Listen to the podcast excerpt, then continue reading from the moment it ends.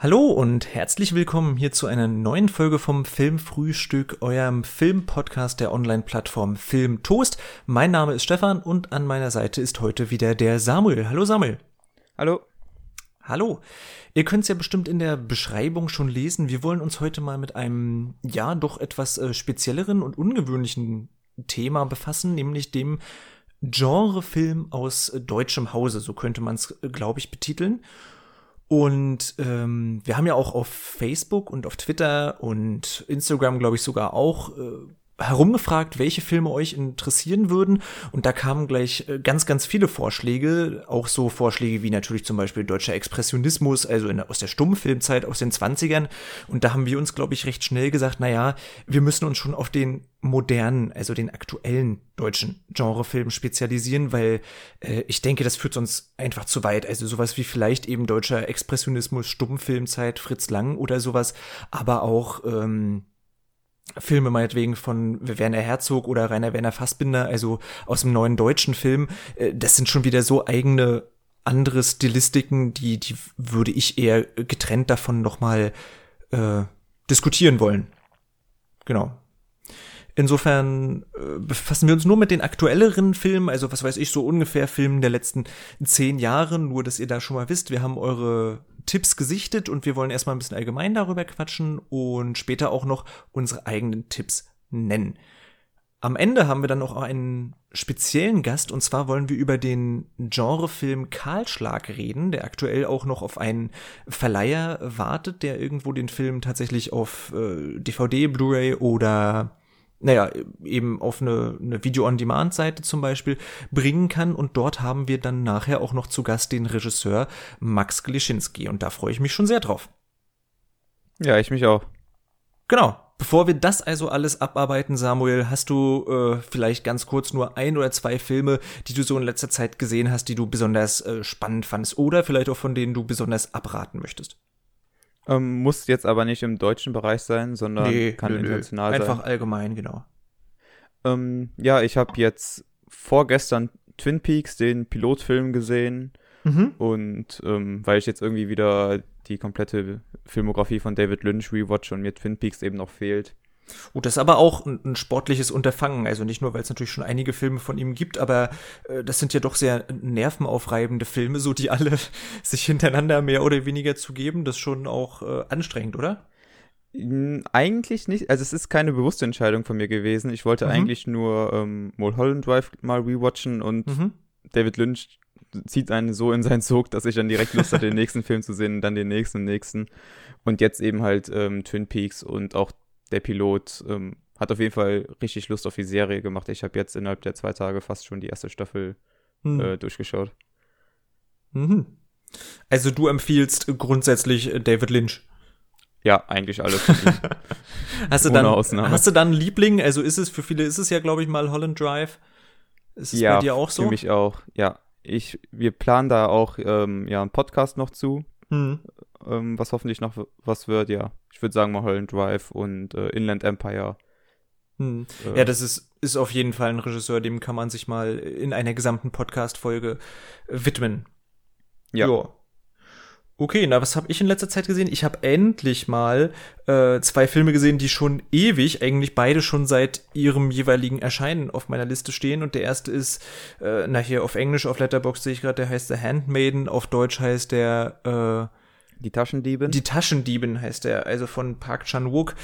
Ein Film, ein südkoreanischer Film, äh, der ja auch damals in Cannes sehr für Aufsehen gesorgt hat und äh, ja, ich würde gar nicht mal sagen, das ist ein typischer Park Chan-wook. Man kennt ja sonst so so Old Boy eben von ihm oder Stoker kenne ich zum Beispiel noch von ihm.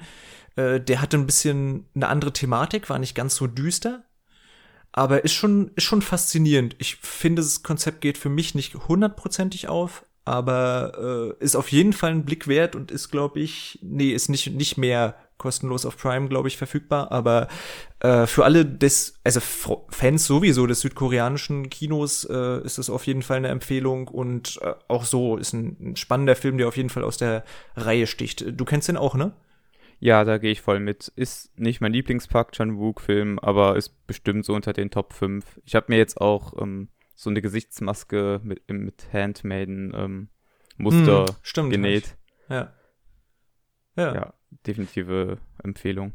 Ja, auf jeden Fall. Also äh, vor allem, man kann super über den diskutieren danach. Also ich habe den mit einer äh, anderen Freundin zusammen gesehen. Wir haben danach bestimmt erstmal eine Stunde so über das äh, Ganze diskutiert. Also ist schon, äh, ist schon ein spannendes Ding. Äh, der zweite, den ich gesehen habe, der ist auch äh, ziemlich spannend.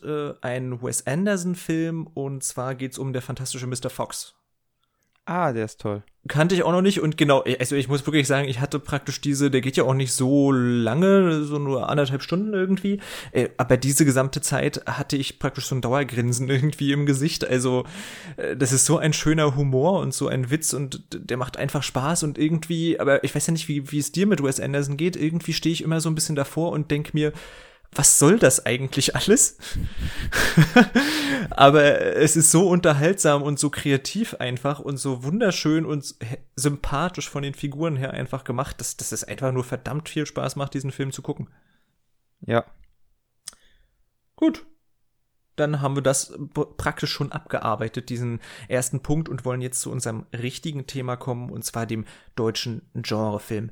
Wenn ihr euch nochmal unsere Folge zum Fantasy Filmfest auch mit, äh, mit dem Onno damals noch und mit André Hecker anhören wollt, da haben wir schon mal über Genrefilm im Allgemeinen gesprochen, was das, äh, was man unter diesem Begriff versteht. Das ist nämlich zumindest meiner Auffassung nachher und wie, äh, nach, wie er, wie er auch so in der, dieser Szene, sage ich mal, verwendet wird, ist es eben nicht einfach nur ein Film, dem man ein typisches Genre zuordnen kann, weil dann wären ja irgendwie fast alle Filme äh, irgendwo Genrefilm.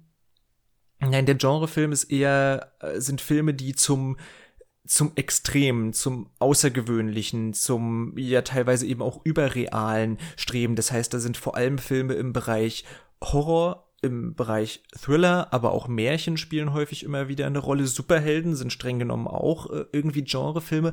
Man könnte fast Genrefilme auch so ein bisschen als die Nerdfilme äh, bezeichnen. Also eigentlich so das, was auf dem, ja, zum Beispiel Fantasy Filmfest läuft, das sind eben Genrefilme. Insofern, äh, das kann man da so unter diese Sparte fassen. Wie ist das bei dir, Samuel? Was verstehst du unter einem Genrefilm? Ja, also ich hätte jetzt ähm, zuerst gesagt, ein Genre, der sich ganz klar in einem Genre zuordnet und dort stark in eine Richtung schlägt. Mhm. Ähm, aber wir haben ja schon einmal, also in der Vorbesprechung festgestellt, dass das dann auch schwierig ist zu sagen, welcher Film jetzt eigentlich ein Genrefilm ist und welcher dafür nicht außergewöhnlich genug ist. Deswegen würde ich da dann jetzt auch eher mit deiner Definition mitgehen. Hm.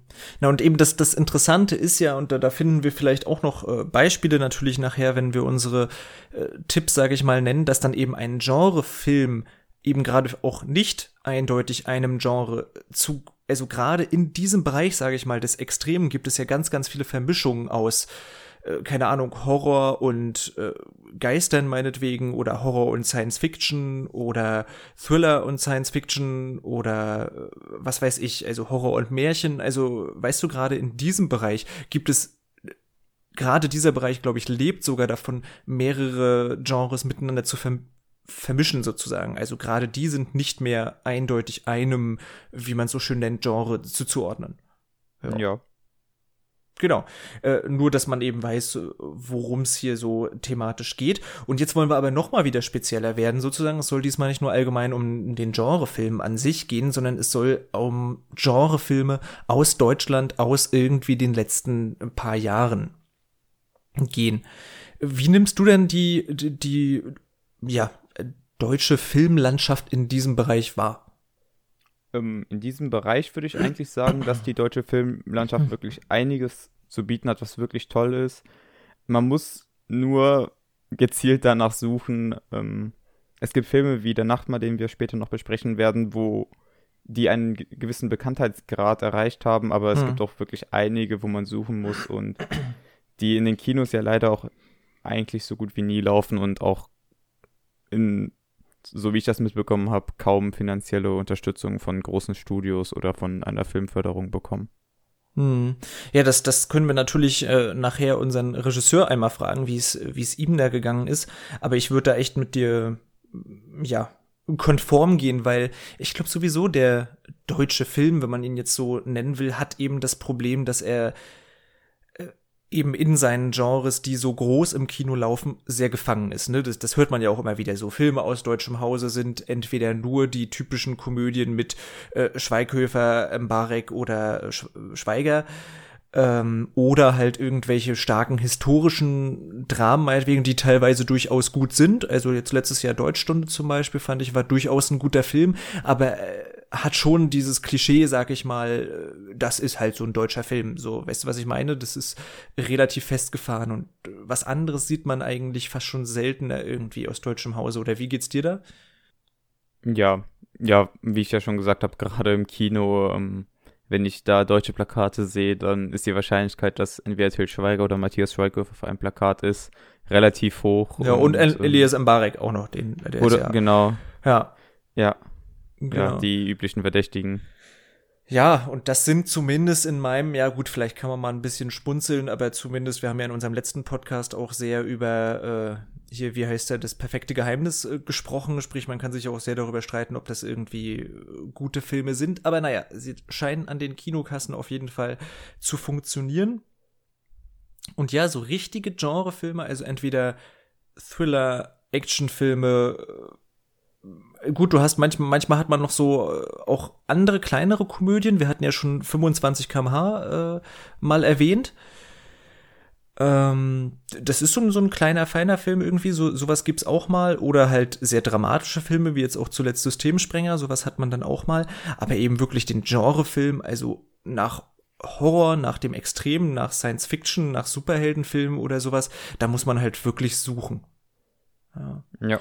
Was würdest du, ich meine, das sind natürlich Fragen, die können wir später und am besten natürlich unseren Regisseur äh, stellen, weil er natürlich in der Szene eben arbeitet. Aber was könntest du dir vorstellen, woran liegt das? Also findet das hier in Deutschland kein Publikum?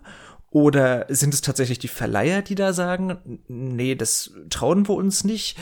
Gibt es irgendwie dafür nicht so richtig eine, eine Szene in Deutschland? Also gibt es da keine Filmschaffenden, die Lust haben, solche Art von Geschichten äh, und ja, Stilen, sag ich mal, zu erzählen? Oder hast du da eine Vermutung, woran könnte das liegen, dass man danach wirklich suchen muss, dass es das zwar gibt, aber wirklich sehr klein gehalten ist?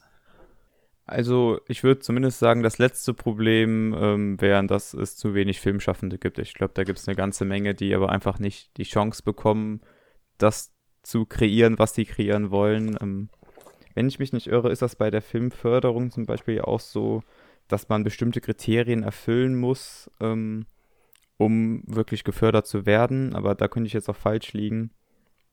Und ja, mhm, große, große sein, Studios, ja. die wollen natürlich kein Risiko eingehen und ja, das deutsche Publikum ist dann eben auch wieder ähm, ein Faktor.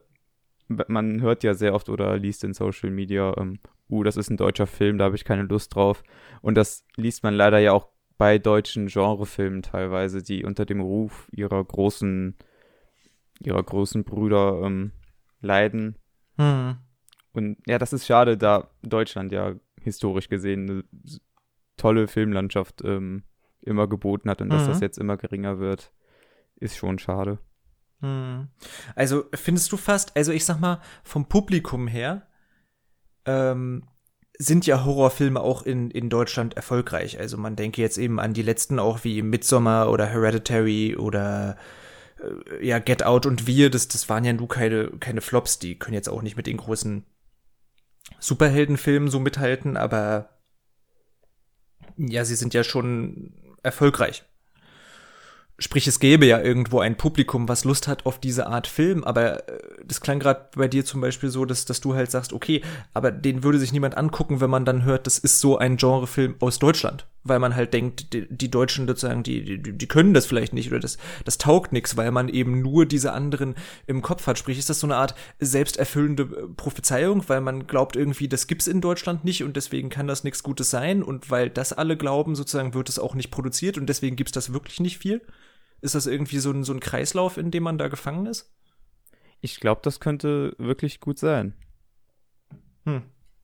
Naja, können wir auch später unseren äh, Regisseur fragen. Wir haben auf jeden Fall jeder drei Filme mitgebracht. Das ist jetzt kein Ranking hier oder sowas, aber drei Filme so aus den letzten, ja, grob, glaube ich, zehn Jahren. Ich weiß gar nicht, wie alt jetzt unser ältester Film irgendwie in der Liste ist, äh, die wir hier mal empfehlen möchten. Und ja, ich würde sagen, fang doch einfach mal gern schon direkt mit deinem ersten an. Ähm, ja, dann würde ich jetzt einfach direkt der Nachtmann nehmen, da ich den ja gerade eben schon angerissen hm. habe. Ähm, auch hier, da haben wir schon direkt die Frage, zu welchem Genre man das zuordnen will, beziehungsweise ähm, den Beweis dafür, dass in Genrefilmen, äh, in Genrefilmen auch die Genre sich vermischen. Hm. Und ähm, es geht grob um eine, ähm, um ein junges Mädchen, das auf einer Party ein, ein gruseliges Wesen, sage ich mal, ähm, kennenlernt, und zwar einen Nachtmahn, mhm. was man, oder was der eine oder andere vielleicht aus den typischen Nachtmar-Legenden gehört hat. Mhm. Und ähm, dieser Nachtmar hindert sie quasi daran zu schlafen, da er abends immer die Küche leer räumt und ähm, Lärm macht oder sich in, in, ihrem Zimmer einquartiert. Weswegen sie auch mit, ihrer, äh, mit ihrem Psychologen darüber redet, der das für eine Illusion hält und versucht, ihr Trauma da irgendwie zu überwinden. Hm. Und mehr möchte ich nicht über die Handlung verraten, aber es ist ein toller Film über ähm, Schlafparalysen und wo ich anfangs dachte, das wäre ein reiner Horrorfilm, habe ich mich eher so ein bisschen geirrt. Das geht tatsächlich mehr in Richtung Drama vielleicht, hm. wie wie E.T., nur über Schlafparalysen und mit einem ähm, sehr dröhnenden Techno-Sound. Ja, also das ist ja was Faszinierendes. Also ich meine, der ist schon ein bisschen her, dass ich den gesehen habe, aber das steht doch, glaube ich, sogar ganz am Anfang gleich da, dieser Film muss laut gesehen werden. Da gibt es ja sogar richtig genau, so, so, ja. so einen Claimer am, am Anfang vom Film. Und die Szenen in diese Techno-Szene, in der sich diese Hauptfigur dort eben bewegt, die sind ja auch extrem laut. Also man muss wirklich sagen, zu Hause, wenn man jetzt irgendwie ja ein bisschen direkt nebenan Nachbarn oder sowas hat, dann wird man wahrscheinlich leider, muss man natürlich dazu sagen, ein bisschen auf der Fernbedienung immer mal leiser und dann bei den Gesprächen oder sowas wieder lauter machen müssen. Ja, ja, ich habe den mit Kopfhörern gehört und. Oder so, genau, dann ich, muss, dann umgeht man genau. das halt praktisch, ja. Ich erinnere mich noch in der ersten Szene, wo sie auf den Nachtmann trifft. Das ist jetzt kein Spoiler, das passiert relativ ähm, zu Beginn. Und sie mhm. öffnet so ganz äh, vorsichtig einen Türspalt. Und in dem Moment hat meine Schwester bei mir im Zimmer auch äh, die Tür geöffnet. Und ich habe das mhm. nur im mhm. Augenwinkel gesehen und habe den Schreck meines Lebens bekommen, weil mhm. Ich alles um mich herum einfach nicht mehr gehört habe, weil die Musik so laut war. Ja. Aber das ist eine Erfahrung, ähm, die jeder mal machen sollte.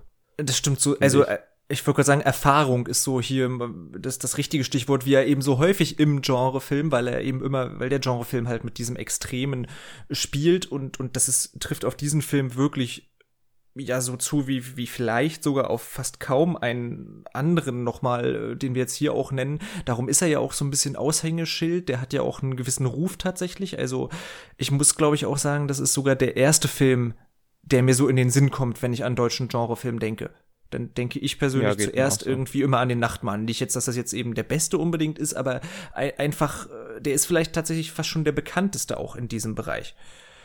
Ähm, er hat schon so einen gewissen Kultstatus sich in Richtig, den genau, der hat Jahren zumindest unter Genrefans erarbeitet.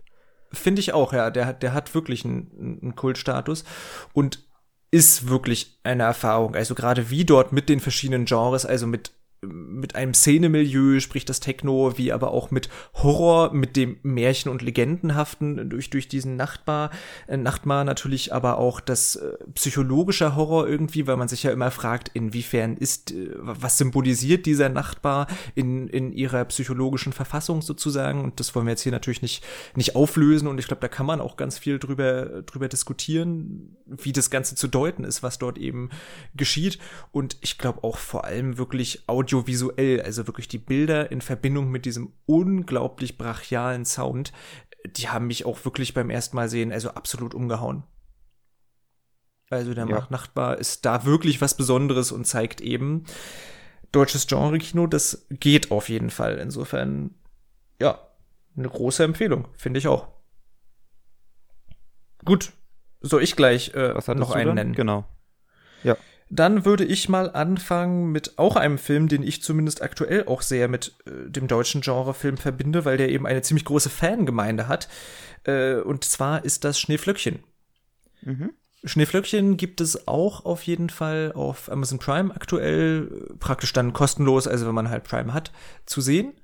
Ist ein Film von, ich glaube, von vor zwei oder drei Jahren, 2017 oder 2018, weiß ich gerade nicht genau. Ich glaube 2017, wenn ich das richtig im Kopf habe. Hm, okay, kann sein. Und der ist auf jeden Fall von einem Regieduo, wenn ich mich gerade recht erinnere, aus Köln, oder? Ja, ich weiß nicht, aus welcher Stadt die sind, aber müsste Köln sein. Ich glaube, die kommen aus Köln. Und ja, das ist ein super abgefahrener Film, der wirklich einfach gefühlt alles an Genres äh, zusammenschmeißt. Also man hat da so irgendwie das, äh, das, das Nazi-Genre so ein bisschen drin, man hat Superhelden, man hat fast schon am Anfang fühlt sich das so ein bisschen an wie so ein Tarantino-Film irgendwie. Mhm. Man hat äh, ja Heist-Movie irgendwie, man hat verstrickte Erzähl Erzählweisen sozusagen mit drin. Ja, du hast also Action. Apokalypse hat man so ganz Apokalypse spielt ja auch leicht in der Zukunft, stimmt, ist auch so leicht dystopisch angehaucht. Mm, insofern wirklich ein ganz, ganz verrückter Film, der, finde ich, durchaus auch seine Schwäche darin hat, dass er fast so ein bisschen chaotisch ist. Aber, mhm. und das muss man wirklich sagen, diese Leidenschaft für ein solches Kino, vor allem für ein solches Kino eben in Deutschland, also dieser Film, der schreit für mich regelrecht, macht mehr Genre-Kino in Deutschland. Also das überträgt ja. sich so gut tatsächlich, auch wenn es kein perfekter Film ist, aber das überträgt sich so gut, finde ich, auf, äh, auf den Zuschauer oder die Zuschauerin, dass man einfach doch wirklich viel Spaß haben kann, den Film äh, zu sehen, wenn man ihn jetzt auch vielleicht nicht zu ernst nimmt, sag ich mal. Äh, worum geht's an sich? Es geht um zwei, äh, ja, würde man vielleicht in der Gangster ist übertrieben, aber so zwei Kleinkriminelle. Kleinkriminelle kann man sie nennen, genau ähm, die natürlich gerade in der ersten Szene sehr an die beiden aus Pulp Fiction erinnern. Ähm, naja, und die finden auf einmal auf jeden Fall in einem geklauten Wagen ein Drehbuch. Und in diesem Drehbuch steht genau das drin, eben nur als Drehbuch, was sie gerade sozusagen erlebt haben. Und es steht praktisch dadurch auch deren Zukunft in diesem Drehbuch. Also es ist so, als, als wäre dieses Drehbuch tatsächlich, was in der Zukunft passieren wird, als könnte es voraussagen, als sei das irgendein magisches äh, Artefakt, sage ich mal. Und dann begeben die sich eben auf die Suche natürlich nach dessen, äh, dessen Autoren und versuchen ihr Schicksal in die Hand zu nehmen, denn in diesem Drehbuch, äh, ja, sollen sie eben am Schluss sterben. Genau. Und ob sie diesem Schicksal entfliehen können, das äh, muss jeder für sich selbst herausfinden. Aber genau, also ich weiß, der hat eine riesen Fangemeinde, der Film. Äh, genau, wurde ja auch sehr viel dann, dann beworben und in kleinen Kinos eben gespielt und auf Twitter und überall ist der sehr viral gegangen und ich finde, der macht wirklich Spaß und, und ist ein toller Vertreter eben für ein Genre-Kino in Deutschland. Wie ging es dir mit dem? Ja, ging mir auch so. Ich hab, hatte das Glück, den im Kino zu sehen, weil es ja so eine Aktion gab, ähm, wenn sich genug Leute finden, die den Film schauen wollen, dann äh, kommt der in das und das ausgewählte Kino. Stimmt, ja, das habe ich schon wieder ganz vergessen, ja. Ja, und da hatte ich Glück, dass der ähm, in Düsseldorf lief. Und ich sehe es so wie du, der hat seine kleinen Schwächen, aber ähm, man merkt einfach, wie viel Liebe da drin steckt. Und hm.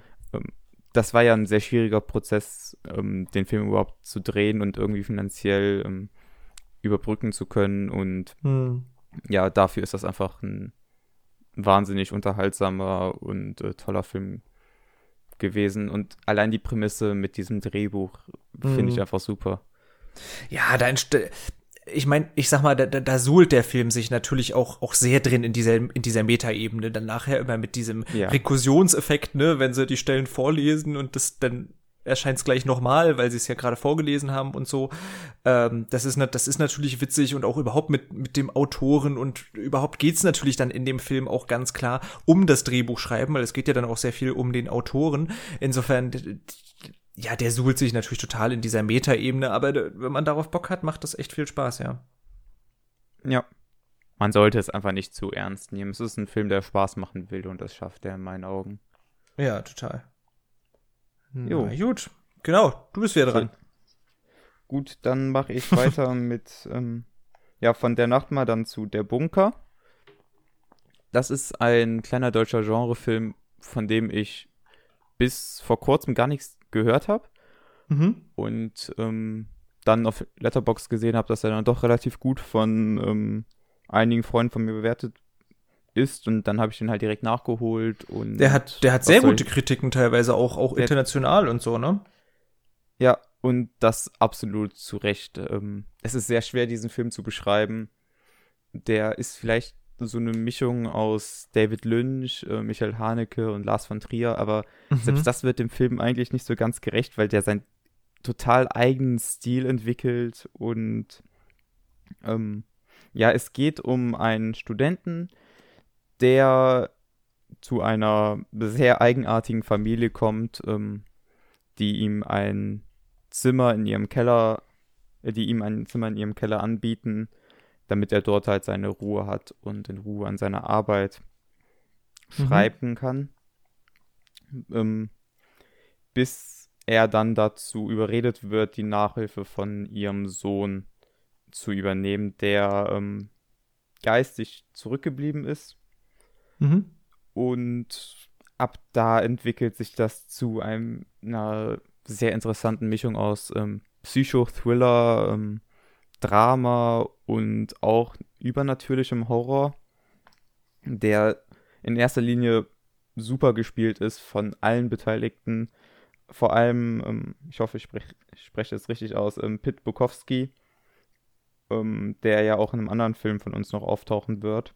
Hm. Und, ähm, und äh, David Scheller, der den Vater spielt, die beiden haben so eine merkwürdige, aber anziehende Chemie äh, zueinander und ja, der ist teilweise absurd komisch, also im positivsten Sinne, ähm, und mhm. dann wieder total, total spannend und äh, klare Empfehlung an jeden, der auf so außergewöhnliche Filme steht und hm. Kammerspiele.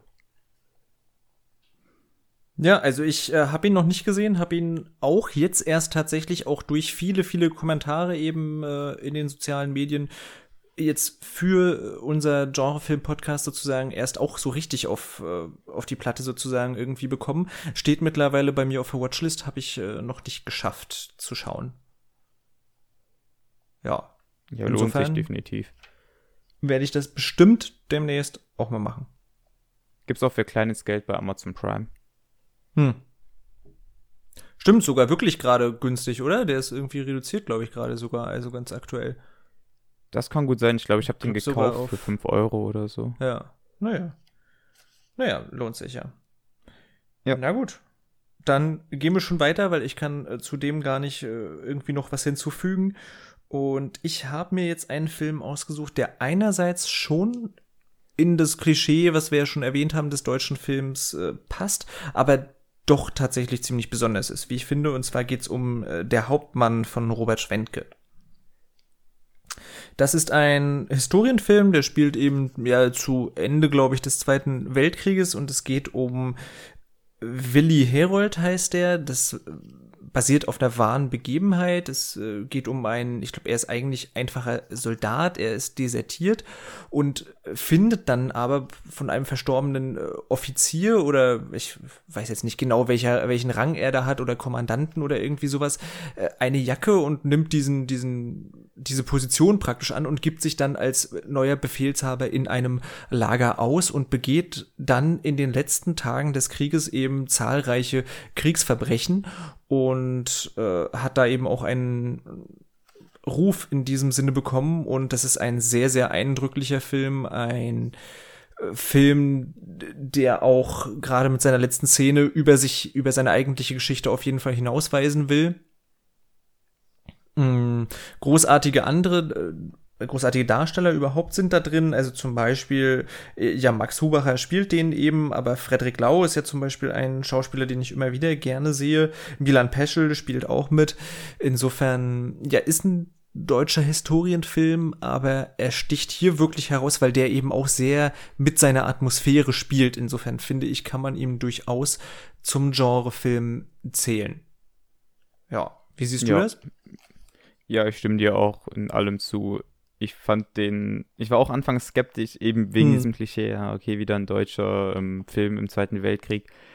Aber der ist, also er fällt sich ganz anders zu allem, was ich bis dahin von Kriegsfilmen Genau, gesehen ja. habe. Und manchmal ist der eine Spur zu drüber, also Stichwort äh, Bombardement, wo Mhm. der dann irgendwie es ein bisschen zu sehr mit seinem Stil übertreibt, aber ansonsten ist das auch audiovisuell eine Wucht. Ja. Und ja, mehr kann ich auch nicht mehr hinzufügen. Du hast das eigentlich super zusammengefasst. Ja, also ich glaube, das, das trifft sogar auf viele Filme hier zu. Ja, vielleicht, weil es eben nur so wenig gibt, die Filme dann häufig. Also ich glaube, der Hauptmann ist vielleicht sogar noch der Film von denen, die wir hier besprechen, der vielleicht das meiste Budget hatte. Ähm, das heißt, ja, die Filme sind jetzt meistens noch nicht perfekt und noch nicht äh, komplett auskonzipiert und noch keine vielleicht in dem Sinne richtig guten Filme. Aber ja, es ist trotzdem schön, sie eben aus Deutschland zu sehen und man sieht, da, da ist was sozusagen und es, es lohnt sich da, da hinzuschauen und so ist es eben auch, auch bei dem Film. Ja, aber ja, man merkt schon, Wobei ich ihn schon wirklich als richtig guten ansehen würde, nur halt mit seinen paar übertriebenen Momenten. Ja, ja, ja, genau. Aber ich, ich meine jetzt so, es sind, äh, also gut, der, der Nachbar, den finde ich tatsächlich großartig und wir kommen ja auch noch zu einem anderen Film. Mein, mein dritter Film, den ich mitgebracht habe, den finde ich auch ganz großartig. Aber sonst Ja. kann das häufig zumindest schon, aber das liegt eben auch vielleicht daran, dass es eben nicht das Budget hatte und ein bisschen kleiner hier ist und es nicht so viel eben auch gibt, mit den Größen des ansonsten internationalen Kinos häufig in den meisten Fällen trotzdem nicht mithalten, auch wenn es ganz gute Filme so sind. Also, ja. ja. Naja, aber gehen wir mal weiter. Was ist denn dein, äh, ja, sind wir jetzt schon beim dritten Film, ne? Beim dritten, genau. Das ist auch eigentlich ein gutes Stichwort, denn ich nehme jetzt doch noch den Film Hades, den wir auch auf Filmtoast kritisiert haben, Mhm. weil der eigentlich genau auf das zutrifft, was du jetzt gerade gesagt hast, dass er nicht mit seinen internationalen Vorbildern, möchte ich schon fast sagen, mithalten kann. Mhm. Ähm, über die Story will ich jetzt bei dem Film eigentlich gar nichts sagen, weil das zum einen schwer zusammenzufassen ist und zum anderen ähm, es mehr um die Inszenierung und die Erfahrung geht. Es ist ein psychedelischer Krimi, Drama, Fiebertraum und vermutlich noch viel, viel mehr, Hm. bei dem man deutlich anmerkt, dass der sich von ähm, Regisseuren wie äh, äh, Reffen, äh, Argento, Lynch Mhm. Ähm, oder auch Gaspar Noé und Takeshi Miike inspirieren lassen hat. Mhm. Ähm, und das merkt man ihm zu, ein bisschen zu sehr an. Also er gibt dafür einen eigenen Stil auf, aber trotzdem ist das ein Film, ähm, bei dem ich einfach froh bin, sowas aus Deutschland zu sehen, weil der sich sehr interessant mit seiner Kombination aus verschiedenen Stilen verhält und ähm, eine packende Atmosphäre erzeugt Hm. die anfangs ein bisschen gewöhnungsbedürftig ist, weil das schon sehr gestellt ist. Das, erinnert, also das ist noch gestellter als ähm, die Filme von Fassbinder damals. Mhm. Aber das fügt sich dann später immer besser in diesen allgemeinen Stil ein und Hm. ist auch wieder so eine Erfahrung, die nicht perfekt ist, aber die man auf jeden Fall erstmal in Erinnerung behält. Hm. Ja, kann ich auch leider nichts zu sagen, weil äh, habe ich auch nicht gesehen, aber ja, klingt ja auch eben Gibt's auch zu, zu, gerade bei Prime. Genau, also ich muss zum Beispiel auch sagen, mir sind eben diese, diese Filme, die vielleicht nicht ganz perfekt sind, aber durchaus gut sind, äh, aber eben vor allem kreativ sind und eine Vision erkennen lassen, häufig deutlich lieber als so eine nächste 0815-Komödie, die vielleicht viel hochwertiger oder sowas produziert ist aus den USA, aber einfach so dahin plätschert. Also Genau, mir ist, ja. also auch we- wenn vielleicht sogar die Komödie halt besser produziert ist und vielleicht allgemein ein bisschen mehr hermacht und bli und bla, aber diese, auch wenn es vielleicht nicht ganz aufgeht, aber zumindest kreative, frische, andere Ideen und die findet man eben vor allem im Genrefilm, äh, sind mir da wirklich äh, gleich viel lieber und das macht so einen Film dann immer gleich für mich zumindest viel sympathischer. Insofern, Ja, oft über äh, oft vergisst man ja über die Zeit ja auch die Schwächen und dann bleiben eigentlich nur noch die wirklich gelungenen Momente in Erinnerung. ja. Und bei diesen glatt gebügelten ähm, großen Produktionen ist das so, dass du dich vielleicht ein bisschen noch irgendwie dran erinnern kannst, aber der bleibt dir einfach nicht so im Kopf hängen wie Hm. ein Genrefilm, der vielleicht seine Schwächen hat. Hm. Ja, total. Wer aber wirklich praktisch keine Schwächen hat und den Film habe ich jetzt erst auch vorgestern geschaut und der hat mich wirklich total umgehauen und ich habe ihn erst jetzt auch durch äh, durch unseren Podcast entdeckt, ist eben der Samurai. Mhm, ging mir genauso. Achso, hast du den auch jetzt erst äh, entdeckt? Ich hatte dann nur bei dir auf Letterbox gesehen, dass du den auch so total toll fandest und äh, habe gedacht, du kanntest den dann schon länger.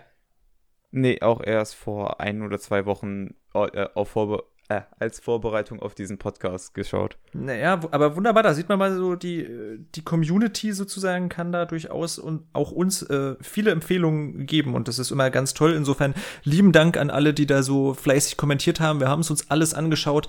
Wir können nicht alle Filme hier irgendwie besprechen oder erwähnen, aber äh, genau, wir haben uns so ein paar rausge rausgepickt, die irgendwie so ein bisschen speziell jetzt eben dafür stehen, was wir hier besprechen wollen. Äh, das ist ein Film von Till Kleinert und ich habe sofort auch geguckt, ob dieser Regisseur schon einen anderen Film gemacht hat und hat er noch nicht gemacht. Das war nämlich sein Abschlussfilm auch vom, vom Filmstudium in Berlin.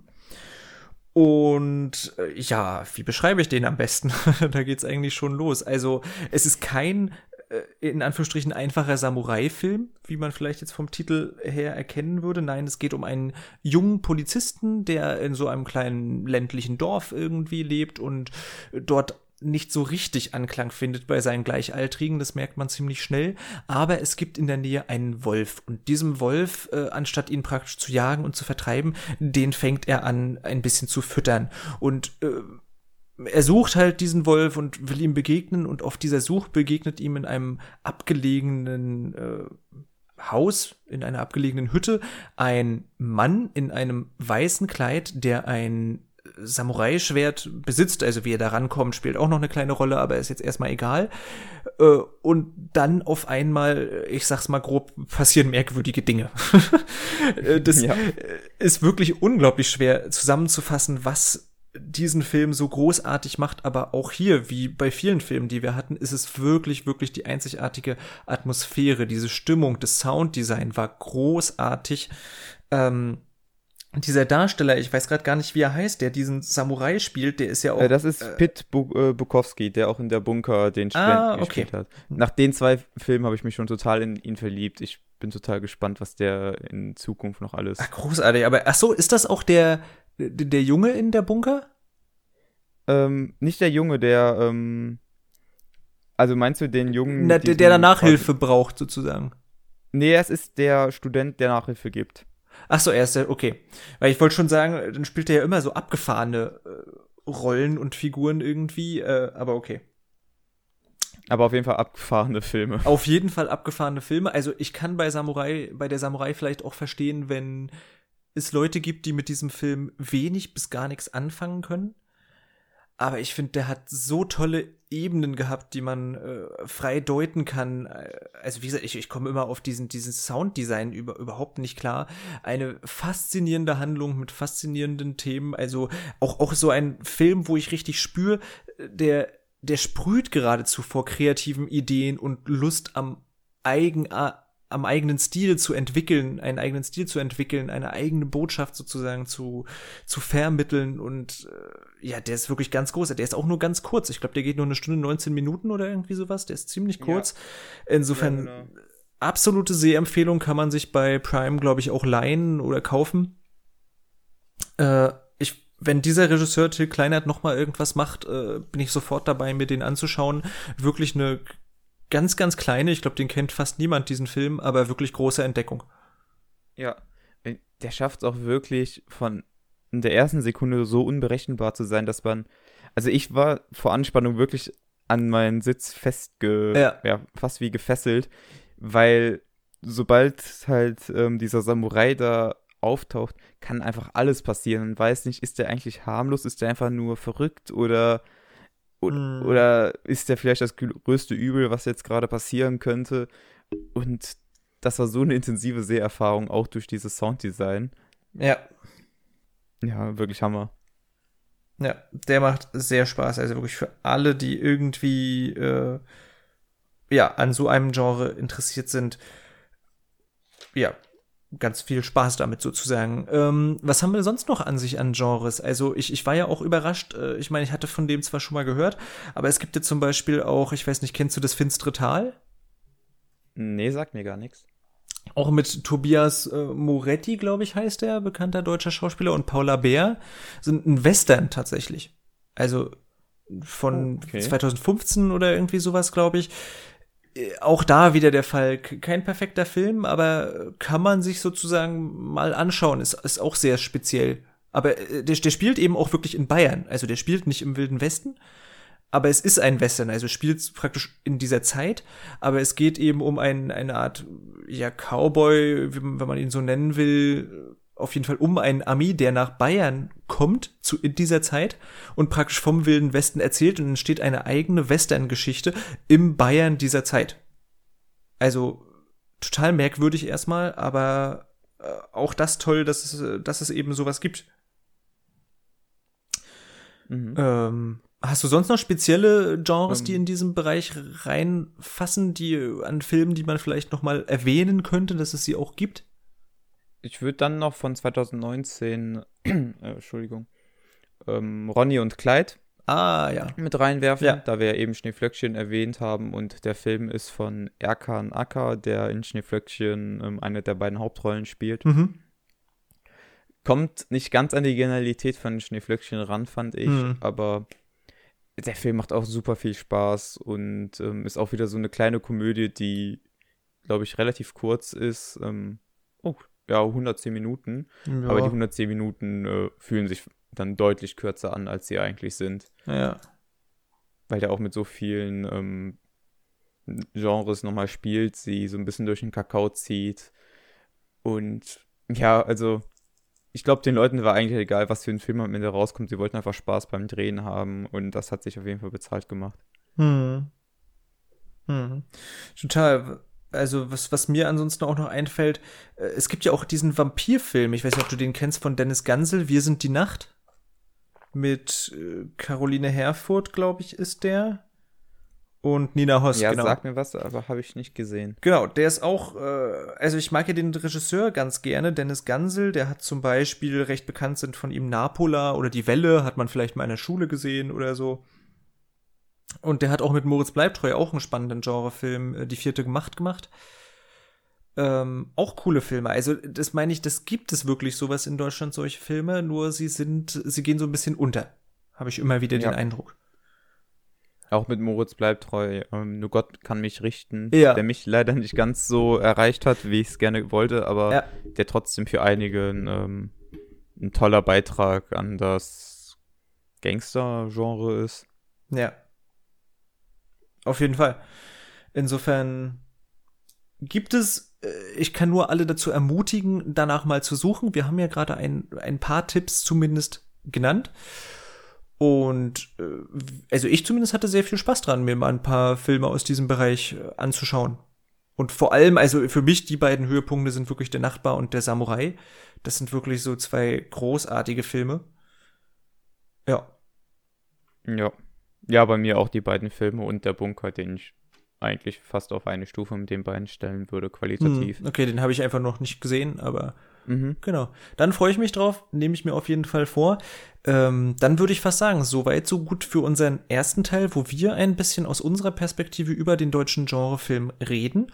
Und dann wollen wir doch mal versuchen, jetzt die äh, Verbindung am Telefon zu äh, Regisseur Glischinski herzustellen und wollen dann ein bisschen über seinen Film Kahlschlag und auch allgemein über das deutsche, über den deutschen Genrefilm mit ihm reden.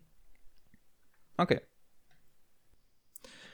So, da sind wir wieder und diesmal ist auch unser angekündigter Gast, äh, der Regisseur Max Gleschinski, dabei mit seinem Film Kahlschlag. Wir freuen uns sehr, dass du die Zeit hast. Hallo. Ja, hi. Schön, dass ich äh, hier sein kann mit meinem Film. Gerne, gerne. Äh, fangen wir mal mit einer kurzen Einstiegsfrage vielleicht an, weil wir machen das in unserem äh, Podcast eben immer so, dass wir ein, zwei Filme erzählen, die wir so in letzter Zeit vielleicht gesehen haben und äh, sehr spannend äh, fanden. Kannst du da irgendwas empfehlen? Hast du in letzter Zeit irgendwas äh, gesehen, was du besonders faszinierend fandest? Äh, ja, ich habe sozusagen drei Filme geguckt in, in, letzter Zeit, die ich uneingeschränkt empfehlen kann. Ich habe zuerst All That Jazz das erste Mal gesehen, mhm. der mich wahnsinnig beeindruckt hat ähm, und mich emotional ganz schön krass durch den Fleischwolf gedreht hat. Ähm, kennt ihr den von Bob Fosse? Den, das, das Musical mit Roy Scheider? Nee. Also, also ich tatsächlich auch nur vom, vom Hören. Ah ja, unbedingt, also müsst ihr unbedingt sehen sozusagen, weil das ein ganz wahnsinnig berührender und, und atemloser Film ist. Der ist so geschnitten wie Whiplash eigentlich, wahnsinnig musikalisch und treibend. Und es geht darum, dass Roy Scheider, ähm, der sozusagen in diesem autobiografischen Film den Choreografen und Regisseur Bob Fosse selbst spielt. Ähm, heißt natürlich anders, aber ist stark angelehnt. Und ähm, genau, und quasi sein letztes Musical ähm, für den Broadway äh, choreografiert und inszeniert. Und das ist ein ganz, ein ganz toller Film. So, den, der Film ist sozusagen erzählt vom Sterbebett, könnte man sagen. Und ähm, ja, wie gesagt, ein wahnsinnig toller Ritt. Hm. Und den hatte ich ganz lange schon auf der Liste und musste den eh mal gucken. Und dann habe ich vor drei Tagen das erste Mal äh, One Cut of the Dead gesehen. Ah ja. Ähm, den, den ich auch ganz, den ich ganz toll fand sozusagen, aber eigentlich hauptsächlich aus einer natürlich aus der Perspektive, wie wahnsinnig mutig das ist, so einen Film zu machen, aber auch äh, von der Warte, dass ich ähm, mich sehr an unsere Kahlschlag-Torturen äh, erinnert gefühlt habe. also sehr, sehr relatable für jemanden, der ohne Geld irgendwie seit Jahren so Filme macht, so kurz oder lang ähm, konnte ich mit One Cut of the Dead sehr viel anfangen. Ich wollte sagen, ist tatsächlich so, ja. Also ich, ich meine, ich bin ja selbst kein Filmemacher eben und da könnte man ja auch meinen, vielleicht ist das nur eine ganz witzige Spielerei, sage ich mal so, äh, dieses One Cut of the Dead. Aber ist tatsächlich so, wie, wie du beschreibst, das ist sehr nah dran an, an echten Problemen beim Filmdreh irgendwie ist. Es ist, genau, es ist ja sozusagen sehr, also man darf natürlich überhaupt gar nichts spoilern so, weil das, was man den Leuten sagt, ist ja eigentlich, in dem Film geht es darum, dass ein Filmteam einen Zombie-Film dreht und dann bricht mhm. eine echte Zombie-Apokalypse aus. Und da sollte man aufhören, über den Film zu reden. Ja.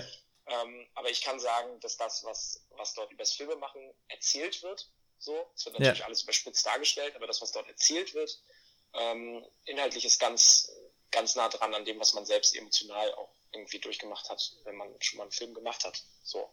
Und gerade dieses, diese Gemeinschaftlichkeit und dieser Zusammenhalt und diese Zahnräder, die sozusagen mehr oder weniger kontrolliert ineinandergreifen, äh, das äh, hat mich emotional extrem ja, an unsere Dreharbeiten erinnert.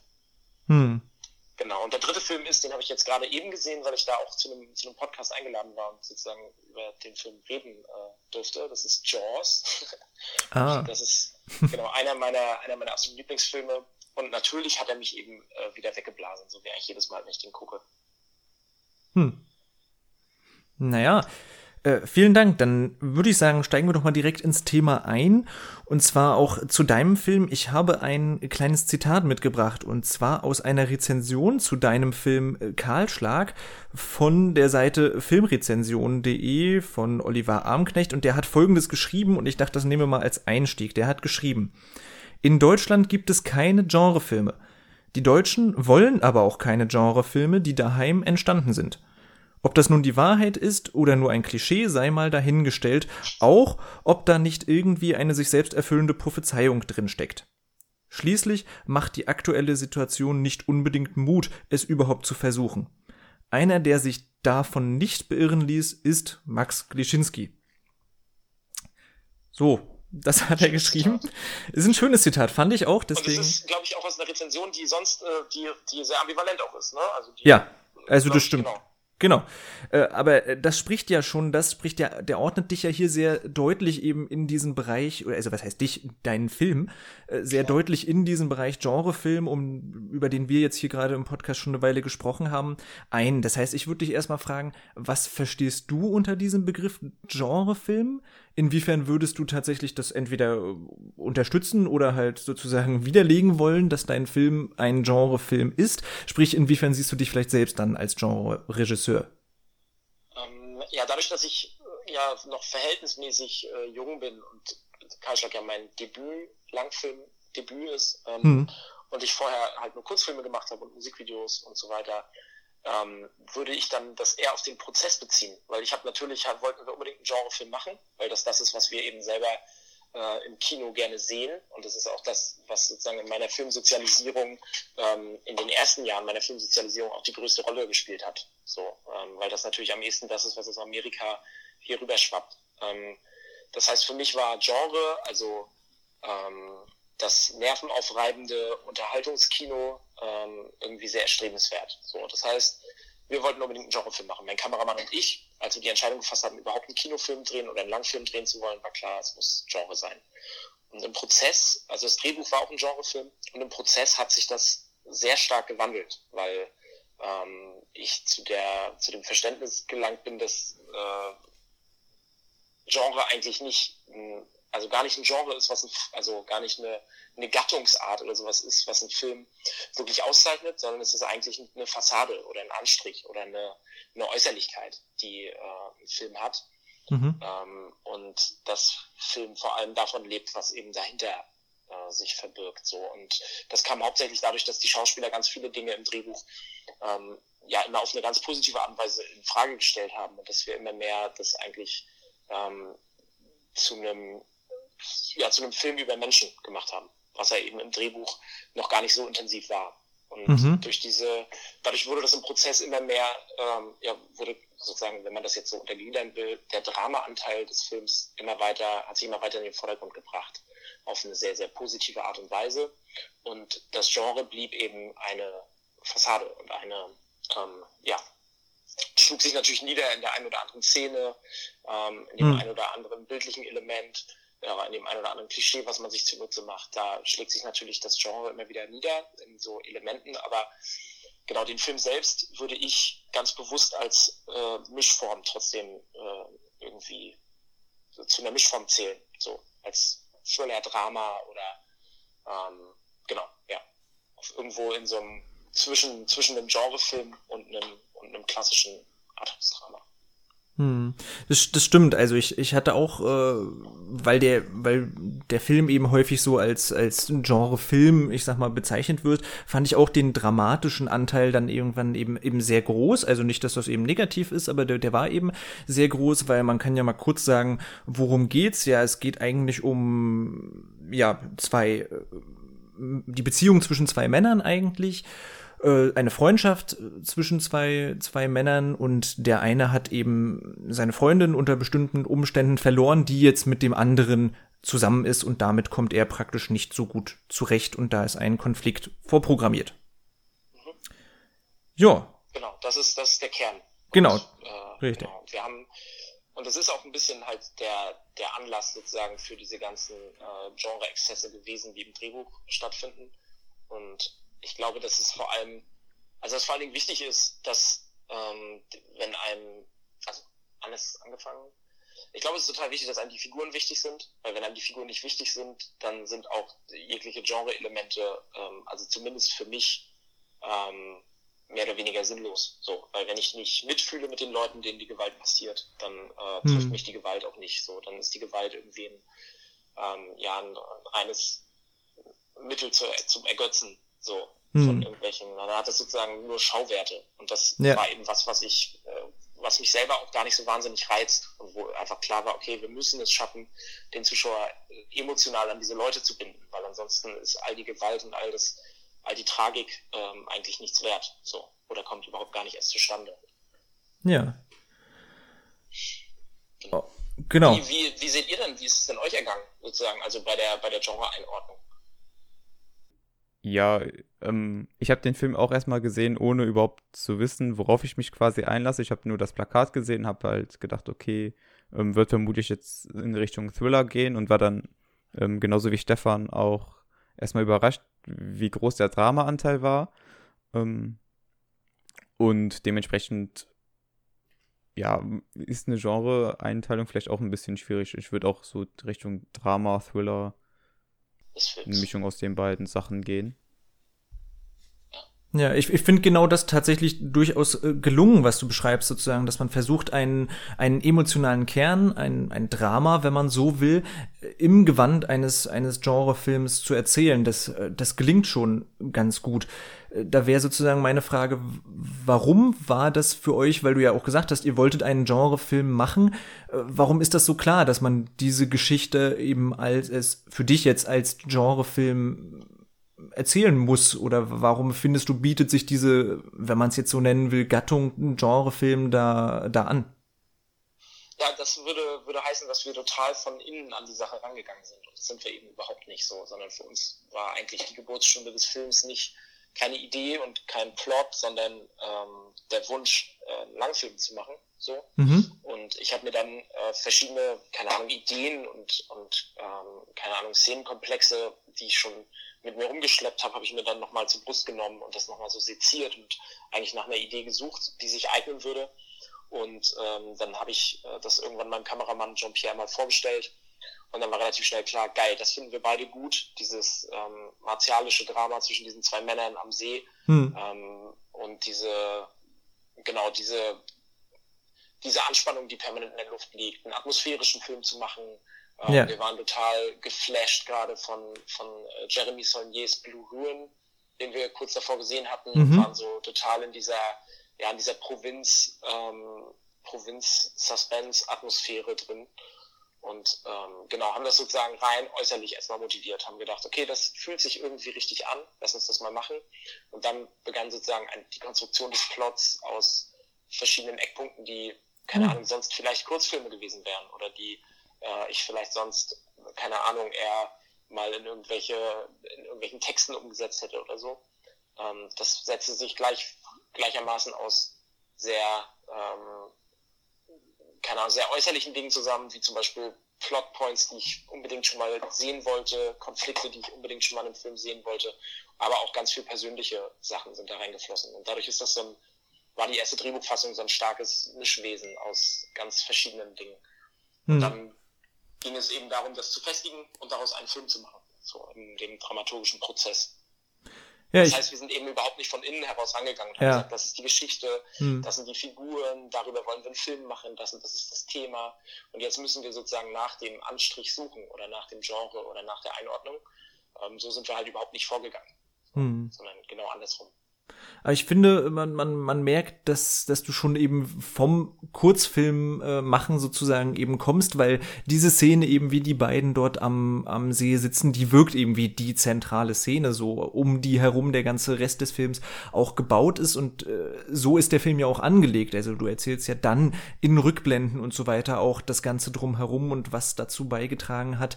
Äh, der Riesenvorspann, also der, der Titel Kahlschlag wird ja, glaube ich, erst nach knapp über 20 Minuten äh, eingeblendet. Also du hast einen großen Vorspann und dann kommt es eben zu dieser Szene, von der dann alles weitere sozusagen ausgeht. Äh, das hat mir erzählerisch schon äh, ziemlich gut gefallen. Ja, es war immer, es war immer so, ähm, also ich, ich, muss das vielleicht mal vorweg sagen, ich bin halt jetzt, also der, wir haben den Film gemacht, 2017 haben wir den gedreht, ich habe den ja. 2016 geschrieben, 2018 haben wir den geschnitten, also es ist irgendwie jetzt auch schon lange her, also es fühlt sich schon an, als wäre es sehr lange her. Und ähm, ich bin sozusagen jetzt schon immer dabei, den Film, also relativ offen darüber zu reden, was, was ich irgendwie für Probleme mit dem Film hatte. So auch im mhm. Prozess, weil ich glaube, dass das irgendwie die beste Art ist, damit umzugehen. Ähm, obwohl ich mit dem Film immer noch absolut zufrieden bin. Ich habe ihn neulich gerade erst wieder gesehen, als wir Kinopremiere hatten, im, äh, jetzt Anfang äh, März. Und war wieder sehr beeindruckt davon eigentlich, wie viel ich dem Film abgewinnen kann und wie gut er mir gefällt, dafür, dass ich ihn irgendwie selber gemacht habe mit meinen ganzen äh, Freunden und Kollegen. Ähm, aber äh, nichtsdestotrotz hatten wir immer Schwierigkeiten mit dem ersten Akt. So. Mhm. Und es war klar, alles, was sozusagen wir dem Zuschauer vorher an, an Informationen reinpressen, ähm, darf, also muss eine Beiläufigkeit kriegen auf eine gewisse Art und Weise. Und es läuft ja. eigentlich alles auf diesen Moment hinaus, wo diese Falle bildlich zuschnappt und klar ist, es gibt kein Zurück mehr, die beiden werden jetzt diesen Tag rausfahren und danach wird nichts mehr sein, wie es mal war hm. dass das eigentlich der Moment ist, der, wo der Zuschauer wissen soll, okay, alles klar, ich darf sozusagen das, was bisher war, ähm, sozusagen nur als inhaltliche Vorbereitung nehmen und eben nicht als atmosphärische oder so. Hm. Und deswegen haben wir immer danach gesucht, wie man eigentlich diesen ersten Akt noch beiläufiger machen kann. Und äh, dann kam ich irgendwann halt mit der Idee an den Editor, an Marco, äh, ran, pass auf, lass uns doch den Titel einfach nach 20 Minuten machen, wenn diese Falle zuschnappt, um dem Zuschauer klarzumachen, pass auf, jetzt geht der eigentliche Film. Ah, ja. ja, also das, das, ist nicht die beste, ist nicht die beste Werbung für den Film, ähm, aber ich habe, wie gesagt, ich kann gesagt offen damit umgehen, dass ich mit dem ersten Akt auch Probleme hatte. Ähm, da gibt es auch Szenen, die ich mag, aber es gibt eben auch Dinge, die ich nicht so mag. Und für mich ist eben der Film ähm, spielt an diesem Tag, wo diese beiden Freunde an den See fahren. So und ähm, alles davor legt dafür den Grundstein, der auch wichtig ist emotional ja. ähm, und auch thematisch, aber halt genau atmosphärisch ist das nicht der, der relevante Teil des Films. So, und genau das sollte eben dann der späte Titel unterstützen. Hm. Äh, bevor wir sozusagen mit unseren Fragen weitermachen, dein äh, Film ge gefällt ja jetzt äh, nicht, nicht nur uns sozusagen und offensichtlich auch, auch dir. Der ist, hat ja auch schon zumindest ein paar Preise auch abreimen, äh, abräumen können. Zum Beispiel wird ja immer wieder genannt der Förderpreis Neues Deutsches Kino äh, eben im Jahr 2019, glaube ich. Nee, oder 2018. 18 hast du den noch gewonnen. Genau, insofern, äh, der hat schon ein gewisses Renommee, aber trotzdem, und das fragen sich ja jetzt viele Zuhörer und Zuhörerinnen vielleicht, äh, kann man den noch nicht so richtig irgendwo sehen. Wie sieht's denn damit aus? Genau, wir hatten, ähm, wir hatten Weltpremiere in, auf den Hofer Filmtagen 2018. Ähm, mhm. Also wirklich ein, ein, wahnsinnig tolles Festival. Mit unseren Kurzfilmen haben wir es nie auf so, ein, auf so ein relevantes Festival geschafft wie die Hofer Filmtage. Deswegen war das irgendwie für uns ein tolles Gefühl da laufen zu können. Und dann haben wir dort auch völlig überraschend diesen Förderpreis Neues Deutsches Kino gewonnen, obwohl wir dort mit äh, ganz fantastischen äh, A-Klasse-Filmen äh, liefen, so mit Filmen wie Atlas. Ähm, mhm. waren wir da im Wettbewerb und dann gewinnt man irgendwie plötzlich diesen Preis und es ist total wahnsinnig toll. Und dann läuft man ein Jahr lang über Festivals und versucht einen deutschen Kinoverleih zu finden. Und das läuft dann eben so, ja, so ein bisschen schwergängig. Ähm, und man wird quasi immer damit vertröstet, dass sich der Film eben so schwer kategorisieren lässt und dass sich das dann auch auf das Publikum überträgt, dass sich ebenfalls schwer kategorisieren lässt. Also die Genreverleiher sagen einem, der Film ist zu gefühlsduselig in der ersten Hälfte. Mhm. Und die Arthouse, die Arthouse-Verleiher, wovon es ja in Deutschland wesentlich mehr gibt, die sagen einem, ja, das letzte Drittel, das können wir nicht in unserem, in unserem Verleihportfolio haben. So, weil das einfach ein bisschen zu krass ist. Mhm. Und das ist ein bisschen, genau, da dadurch, da fließt man dann so durch, ein, Jahr lang. Und dann haben wir eben Ende 2019 endlich einen Verleih gefunden, der gesagt hat, wisst ihr was, wir gehen das Risiko ein, wir wollen gucken, ob man den, diesen, diesen Mischling äh, ins Kino bringen kann in Deutschland und ob der sein Publikum findet. Und dann kam der Film am 5. März 2020 äh, deutschlandweit in 15 Kinos ähm, in der ersten Woche und lief tatsächlich erstaunlich gut. Ähm, also es hatte sich dann, war ein ganz vielversprechender Kinostart. Und in der zweiten Woche lief er auch noch in fast 15 Kinos und dann ähm, wären wir, wir hatten quasi schon Kinos für die nächsten sechs, sieben Wochen eigentlich safe. So, also wir mhm. wären dann wirklich von Stadt zu Stadt gewandert. Äh, es gibt Städte wie Köln und München, wo er jetzt eben noch gar nicht lief, weil unser, unser Kino-Run eben in der zweiten Woche durch die äh, Corona-Krise und äh, die Schließung der Kinos ähm, genau unterbrochen wurde. Mhm. Was natürlich ärgerlich irgendwie, ne? Man arbeitet drei Jahre an einem Film, dann ja. läuft er anderthalb Wochen im Kino und durch eine höhere Macht ist dann Schluss. Ist natürlich nervig, aber ähm, da hat ja niemand Schuld dran. Insofern, äh, äh, genau, können wir da gar nicht großartig böse sein. Und jetzt warten wir eben darauf, dass die Krise vorüber ist, dass äh, Kinos wieder aufmachen, dass der Film hier und da noch äh, laufen kann. Natürlich nicht so stark wie davor, weil jetzt so viele Filme sich auch aufgestaut haben in den letzten Monaten, die natürlich jetzt alle raus wollen auf die Leinwände. Das hm. heißt, da werden wir nicht mehr so eine wahnsinnig große Rolle spielen, vermute ich mal. Hm. Ähm, wollen aber noch äh, gerne in Kinos laufen. Liefen auch jetzt während der Schließung äh, in Autokinos. Und mhm. nebenbei gucken wir danach, ähm, dass wir den Film möglichst zeitnah dann auch auf Video on Demand hauen können, damit wir eben die sozusagen die, die Aufmerksamkeit, die der Film bekommen hatte durch den Kinostart, was irgendwie für so einen kleinen Release schon ganz anständig war, mit vielen, vielen tollen Besprechungen und Kritiken, ähm, dass wir das nutzen und quasi den Film irgendwie nicht erst in einem halben Jahr, sondern wirklich schnell auf, auf Plattformen bringen können. Hm. Genau, das ist so der Weg. Und ich gehe davon aus, dass die Leute den Film dann äh, entweder bald wieder im Kino oder wenig später äh, auf Video-on-Demand-Plattformen äh, sehen können. Ja, hoffen wir es. Wir drücken die Daumen. Äh, ich gebe mal den, den, den, die, die Frage mal an Samuel weiter. Also hast du eine Frage? Ähm, ja, du hast ja am Anfang Blue Ruin erwähnt und da würde mich generell einfach mal interessieren, was so deine Inspirationen zu Kahlschlag waren, wenn du denn wirklich die Inspiration hattest. Ähm, das ist ähm, ganz unterschiedlich sozusagen. Also inhaltlich kann ich das schwer rekonstruieren, weil wie gesagt ganz viele Sachen eben aus dem Notizbuch kamen ähm, das sind häufig Dinge, die ich in anderen Filmen gesehen habe, die ich vermisst habe oder wo ich denke, das würde ich gerne mal auf der Leinwand sehen. Also ich bin da total inhaltlich aus der Zuschauerperspektive eigentlich rangegangen und habe mir überlegt, was ich gehe gerne ins Kino, was will ich denn da eigentlich sehen? So.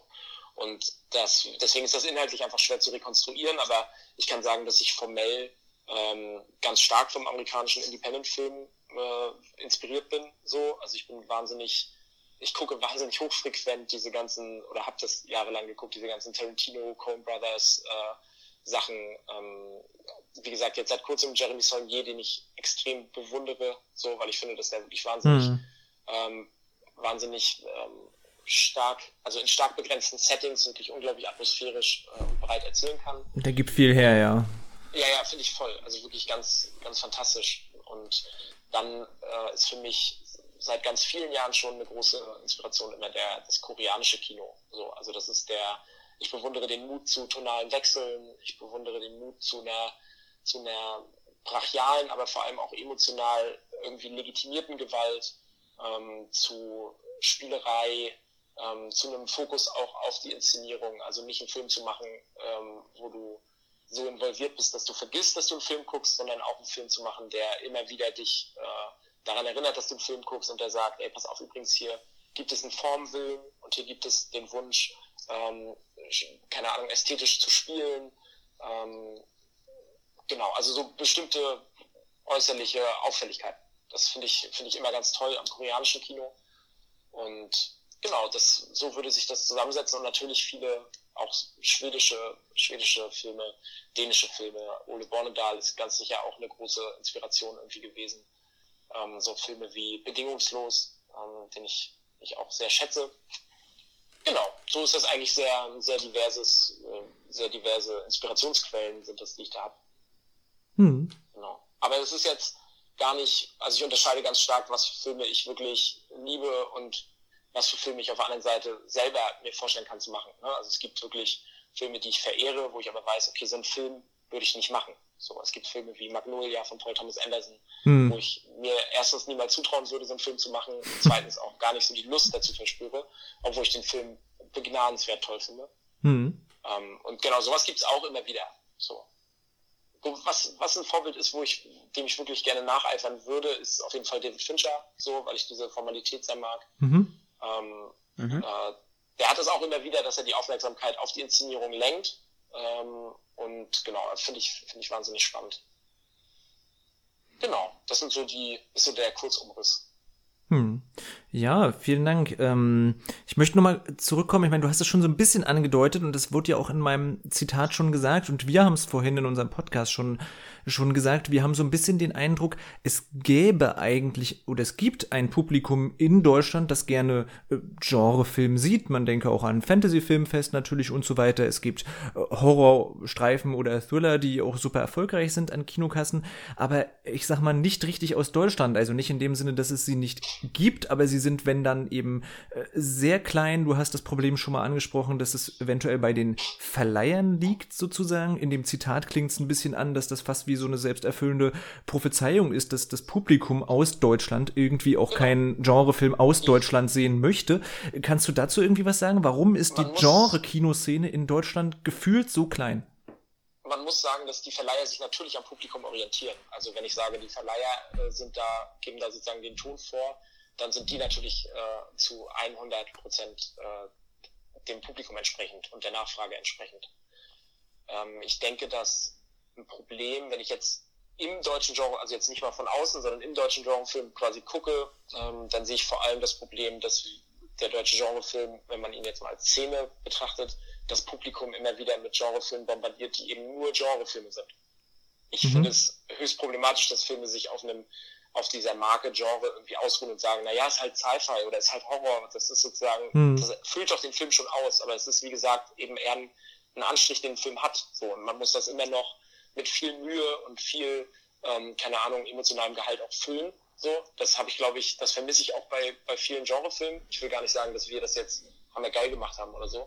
Aber das vermisse ich halt bei vielen Filmen und ich glaube, dass da auch so eine gewisse Erwartungshaltung ähm, und auch ein gewisser Verdruss beim Publikum entstanden ist. Dass sie sagen, ja, das sind meistens eben Genreversuche. So, das sind eben Genre, ähm, Genre an, also Genre-Ansätze sozusagen. Mhm. Ne? Aber ein Horrorfilm ist eben nicht gleich automatisch ein geiler Film, nur weil er ein Horrorfilm ist so, sondern du musst damit auch was machen. So. Ich glaube, es gibt ganz tolle Genrefilme. Also ich gucke gerade in mein Regal, wenn ich so Hagazusa, Freddy Eddy, äh, der Hauptmann, Schneeflöckchen, der Nachtmar. Also ich habe hier so ein paar Sachen stehen, die ich mir quasi auf Blu-ray auch gekauft habe, weil ich die eben schätze. Ähm, und die, genau, aber das liegt eben daran, das Publikum genau, wartet dann eben auf, auf Video-on-Demand-Releases, würde diese Filme nicht im Kino, würde nicht ins Kino gehen dafür, weiß der Geier so. Das ist einfach immer noch ein bisschen problematisch. Ich habe dann selber nicht so eine konkrete Vision. Ähm, ich bin auch niemand, der jetzt ähm, sich, der jetzt zu Genrenale fährt und unbedingt zu der Bewegung neuer deutscher Genrefilm dazugehören will, ähm, mhm. weil ich nicht mein Leben lang sozusagen diese so eine, also nicht Genre bedienen will, so, mhm. ähm, sondern ich will auch ganz verschiedene Filme machen. Und deswegen bin ich, stecke ich da nicht so wahnsinnig drin und bin jetzt nicht der große Visionär für die Szene. So, mhm. ähm, das würde ich mir niemals anmaßen. Ich glaube, wie gesagt, dass der das Genrefilm viel ernst genommener werden muss, auch von den Leuten, die ihn selber machen. So und dass man äh, auch vielleicht versuchen sollte, Genrefilm mit den Mitteln, die in Deutschland da sind, also mit dem Wunsch nach Themenfilm, äh, mit dem Wunsch nach Drama irgendwie zu vereinen. Also ich meine, jetzt lief auf der Berlinale dieses Jahr der Film Schlaf. Ähm, mhm. Und das ist ein Film, der ist äh, vom deutschen Fan, äh, vom, äh, vom kleinen Fernsehspiel aus entstanden, vom ZDF. Mhm. Ähm, ganz klassisch mit Fördertöpfen, mit einem, mit einem, mit Full Budget würde ich mal tippen.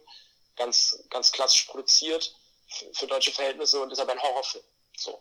Mhm. Und das ist aber ein Horrorfilm, der sich eben äh, relevanter deutscher Themen äh, bedient und der, äh, keine Ahnung, was über unsere Gesellschaft erzählen will und äh, der sich eben genau auch ein bisschen an die deutschen, an die geltenden Spielregeln hält. So. Und ähm, ich glaube, dass man so den Genrefilm viel besser wieder, ähm, keine Ahnung, ins deutsche System impfen kann. Hm. So, und den einfach wieder ein bisschen selbstverständlicher macht. Weil ich glaube, dass diese ganze Underdog-Situation dem Ganzen auch total schadet. Weil wenn man sich selbst die ganze Zeit als Underdog präsentiert, sorgt das automatisch dafür, dass andere das auch so wahrnehmen und dass sie nicht mit, äh, dass sie ihnen eben, dass sie die etablierten Leute eben nicht damit zusammenarbeiten wollen. So.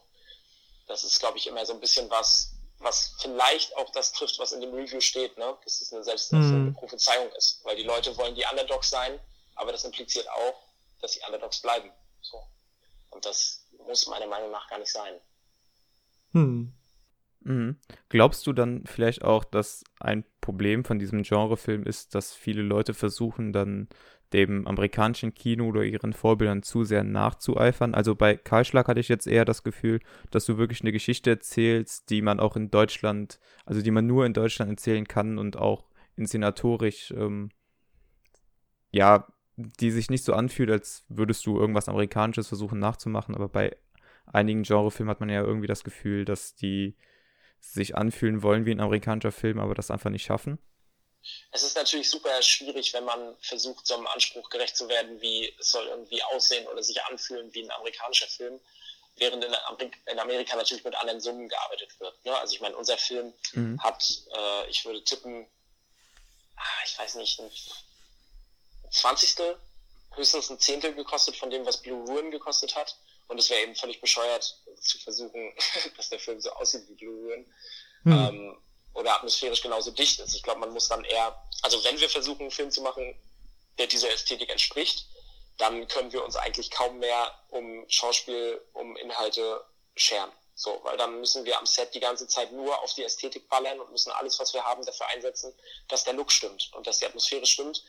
Und das ist, glaube ich, ein Stück weit auch schädlich, weil wie gesagt, das ist nicht das, was den Film mhm. am Ende auszeichnet. Das ist nicht der Grund, warum die Leute das gucken, sondern die Leute gucken es wahrscheinlich, ähm, weil sie sich, keine Ahnung, von der Geschichte mitreißen lassen wollen.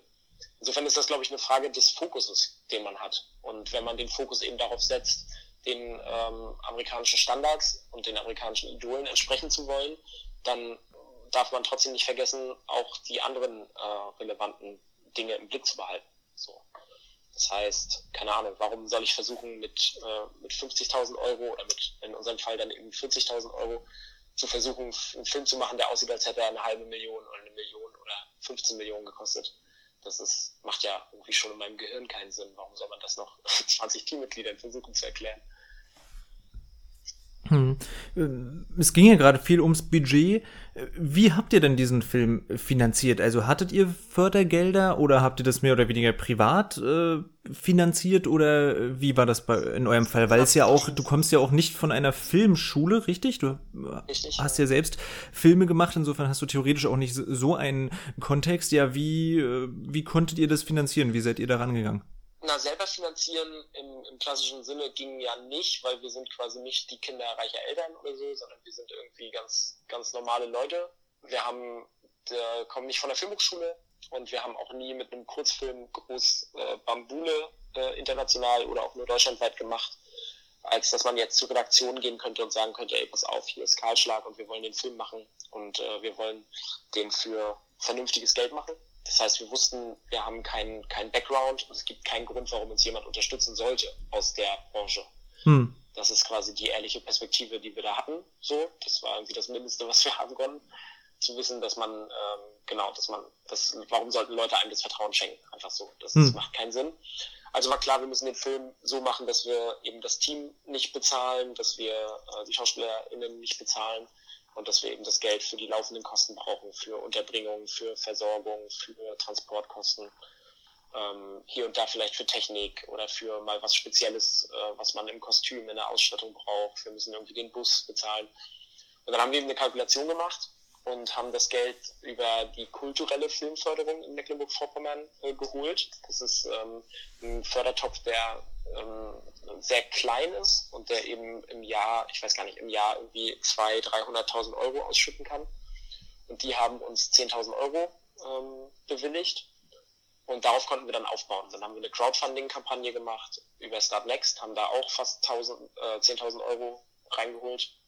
Dann haben wir über Leute aus der Wirtschaft hier aus der Region nochmal ähm, Geld reingeholt. Also ne, hier mal 500 Euro, da mal 1000 Euro haben, mhm. das, haben da einfach ein bisschen Klinken geputzt und dann am Ende haben Jean-Pierre und ich noch einen Kredit aufgenommen und haben, äh, hatten dann das Geld zusammen und haben dann den Film genau gemacht. Und man muss auch sagen, ähm, wenn ich jetzt von dem Budget rede, ähm, wie gesagt, der Film hat vielleicht 40.000 Euro insgesamt gekostet, wenn man darüber redet, was an Geld geflossen ist. Wenn man jetzt darüber redet, was an Arbeitszeit mhm. äh, da reingesteckt wurde, kostet der Film äh, ungefähr 450.000 Euro.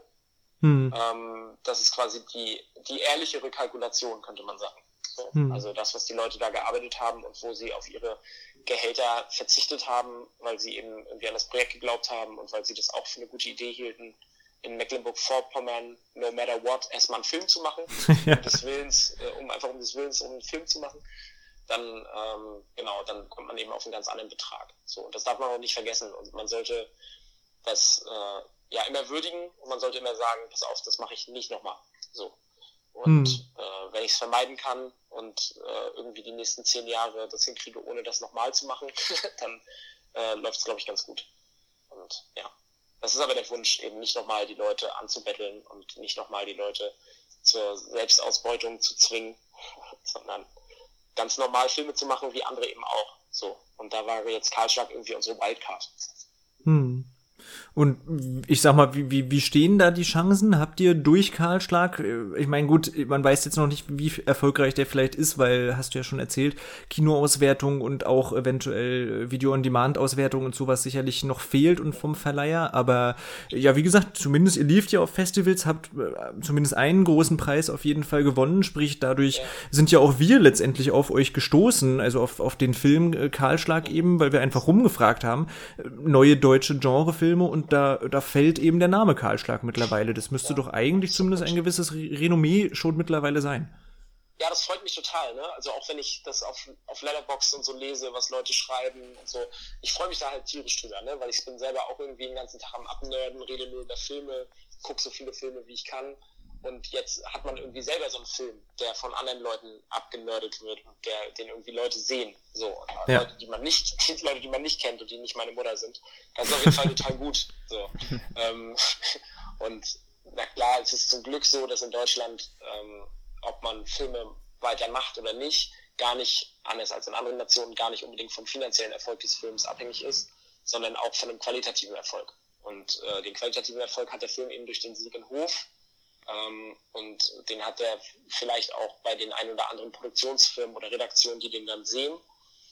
Und dadurch läuft es eigentlich schon ganz gut. So, also ich hatte die Möglichkeit, zwei weitere Drehbücher zu schreiben für Langfilme.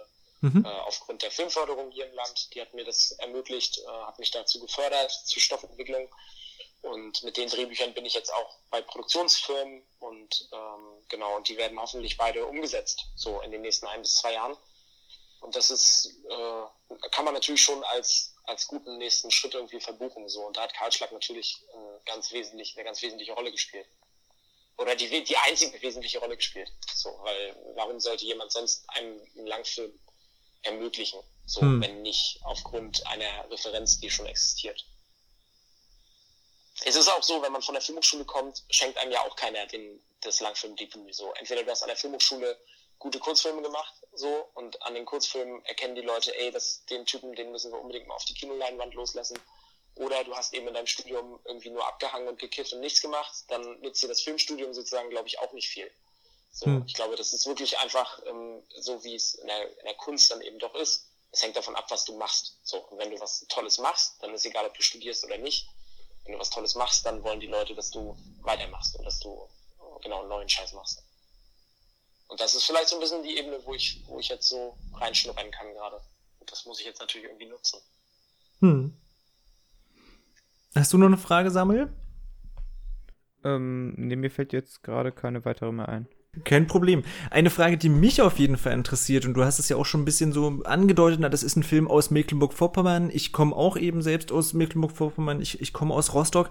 Und äh, ich weiß nicht, wie, wie und ob das vielen anderen so auffällt, aber für mich äh, sprüht aus diesem Film geradezu irgendwie der Flair vom Mecklenburger äh, Landleben, sag ich mal. Äh, du hast ja da auch schon fast, äh, fast eine Ikone aus dieser Umgebung mit, mit Monchi, also dem äh, Frontsänger natürlich von Feine Sahne Fischfilet mit an Bord. Inwiefern war es dir also wichtig, in diesem Film eine gewisse, eventuell sogar Heimat-Nostalgie äh, zu versprühen? Oder ist das einfach, ich sag mal, auch äh, ein bisschen durch die Umstände, dass ihr vielleicht nicht viel Budget hattet und halt dort gedreht habt? Ist das einfach entstanden oder war das schon beabsichtigt, dass du das so ein bisschen mit, mit reinfließen lassen hast? Ich meine, es gibt ja auch diesen tollen Gegensatz dazu, natürlich zu dem, äh, zu dieser sächsischen Familie ist das, glaube ich, ne? Mhm. Äh, wo ihr euch ja praktisch oder du mit euch so ein bisschen drüber lustig macht. Also die wird ja ein bisschen veralbert dort, diese Familie. In. Ja, inwiefern hast du das beabsichtigt und welche Rolle hat das für dich gespielt? Ähm, also Mecklenburg-Vorpommern hat, glaube ich, einfach die, natürlich irgendwie die Rolle gespielt, weil es mein Zuhause ist. Ähm, ich hatte ursprünglich gedacht, dass der Film überall spielen könnte. Ähm, also es gab bei den ersten Drehbuchüberlegungen, ähm, war schon klar, wie das ist in Mecklenburg-Vorpommern drehen, aber gar nicht unbedingt, dass es hier spielen muss. So. Mhm. Jetzt, ich kenne das ja auch aus dem amerikanischen Kino, da wird auch nicht die ganze Zeit darüber geredet, wo die gerade sind und was für eine, was für ein Bundesstaat es gerade spielt, so, ähm, weil es auch einfach nicht so wahnsinnig relevant ist umso mehr freut mich das halt, dass das, äh, keine Ahnung, dann doch eine prominentere Rolle im Film eingenommen hat. Und dass äh, ja sogar Reviews ähm, den Film als Heimatfilm bezeichnen ja. ähm, und dass der Film jetzt ähm, im August auch auf dem Heimat Europa Filmfestival von Edgar Reitz und Urs Störri äh, laufen wird. So, das ist natürlich total geil. So, ne? Das heißt, ja. dass der Film wirklich als Heimatfilm wahrgenommen wird. Das ich bin gar nicht so ein wahnsinnig heimatverbundener Mensch per se. So, ich habe mich nur entschieden, erstmal hier zu bleiben, weil die Situation mit der Filmförderung sich gut entwickelt, weil es hier irgendwie auch für die Infrastruktur äh, der Filmemachenden einfach ganz viel zu tun gibt. So und es wäre einfach Quatsch, jetzt irgendwo hinzugehen nach Berlin, wo man einer von vielen ist und wo irgendwie schon alles da ist. So und dann kommt man da hin und zeckt sich da an. Das ich, fand ich irgendwie erstrebenswerter und äh, angenehmer hier zu sein und ähm, keine Ahnung, das hier zu machen, wo sich dafür vielleicht noch keiner so richtig äh, interessiert und wo es noch ein bisschen was zu tun gibt. Ähm, das habe ich nie gemacht, weil ich Mecklenburg-Vorpommern so toll fand, sondern weil ich eben das Filmemachen hier irgendwie mag. Und das Genau, und dass der Film jetzt so, eine, so viele Heimatelemente hat, ist, glaube ich, was, was sich in den Film reingeschlichen hat, einfach weil wir ihn gemacht haben. Also im Drehbuch war mir das nicht klar, dass die Leute so viel über, über, das, über ihr Zuhause rätseln und sprechen. Und ähm, dass der Film ja. quasi so ein bisschen auch wie so eine Meditation darüber ist, ne? ob ich jetzt, ähm, wie wäre sozusagen Eriks Leben gewesen, wenn er mit Frenny einfach vor, vor fünf Jahren schon abgehauen wäre. So, total, also wie, das habe ich auch gemeint, diese, diese leichte Heimatnostalgie, die, die mhm. finde ich, schwingt da total mit, ja. Genau, und auch genau dieser Wunsch, ne? also meine Feine seine Fischfilet selbst hat es ja sogar in einem, ähm, in einem Songtitel ähm, drin, ne? Gehen oder bleiben. Ähm, es ist irgendwie so ein immanentes ähm, immanentes Thema, was uns hier ja beschäftigt. Ja. Und was auch die jungen Leute speziell hier beschäftigt. So, ja. was, was erwartet mich hier eigentlich für eine Zukunft? Habe ich hier eine Zukunft? Kann ich hier genau das machen, was ich woanders auch machen kann? Äh, oder muss ich erstmal weg? Dann muss ich die Frage später, wenn ich weg bin, muss ich dann irgendwann wieder zurück? Will ich vielleicht wieder zurück? Das sind ja alles unfassbar viele viele Fragen, die man sich stellt. So, und die stellt man sich überall in der Provinz. Ist jetzt nicht, hat jetzt nicht MacPom für sich gepachtet. Mhm. Ähm, aber das war eben schön nachher in der ersten Schnittfassung zu sehen, dass ich gedacht habe, oh krass, Max, das beschäftigt dich doch ganz schön. So, weil im Drehbuch war mir das nicht so klar und beim Dreh mhm. auch nicht. Ähm, aber dann im, beim fertigen Film merkt man dann, Digga, die quatschen ganz schön oft darüber. So. Und scheinbar ist das für dich doch eine, eine sehr relevante Frage. Und das fand ich total toll. So. Und dass dann die Leute das später ähm, in, der, in der Rezeption des Films eben auch noch wahrnehmen und sogar thematisieren, ist natürlich umso schöner. Und Monchi war deswegen eine offensichtliche Wahl, weil es eben so eine, so eine Repräsentantenrolle war. Mhm. So, ne, es war irgendwie die, die, ähm, der Gegenpol, der äh, eben nicht immer nur die traurige Tristesse sieht und nicht nur die Provinz sieht, sondern der sagt, ey Digga, hier geht dir keiner auf den Keks. So. Mhm. Das war in der in früheren Drehbuchfassung war das auch noch viel ausufernder, dieser Dialog im Auto und auch äh, an der Kirche gab es da noch einen längeren Dialog im ersten Akt zwischen ähm, Speiche und Erik mhm. ähm, wo es einfach noch viel mehr um, um Mecklenburg-Vorpommern und das Leben dort geht. Und da gab es eben sowas wie, ich will einfach, was war das, ich will, guck mal aufs Tacho, jetzt ist 15 Uhr, ich kann jetzt in meine Gartenlaube fahren oder den Strand und mir geht keiner auf den Sack. So, mhm. ähm, solche Sachen hat er eben gesagt. Und äh, das haben wir nachher alles ein bisschen beschränkt, damit es nicht ganz so, so überhand nimmt. Aber genau, und da es eben so eine Repräsentantenrolle war und wir Monchi eben kennen, dadurch, dass wir ähm, eben schon Musikvideos gemacht haben für die Band, dadurch, dass ähm, mein Kameramann und bester Freund Jean-Pierre äh, auch seit Anbeginn der Zeit, seit 2010 oder so schon die Tourbegleitung macht und die äh, Videos eben für Feine Sahne Fischfilet, besteht da eben eine Freundschaft, die wir dann eben total gut nutzen konnten. Und ähm, er hatte tatsächlich auch Bock darauf, das zu machen. Hm. Genau.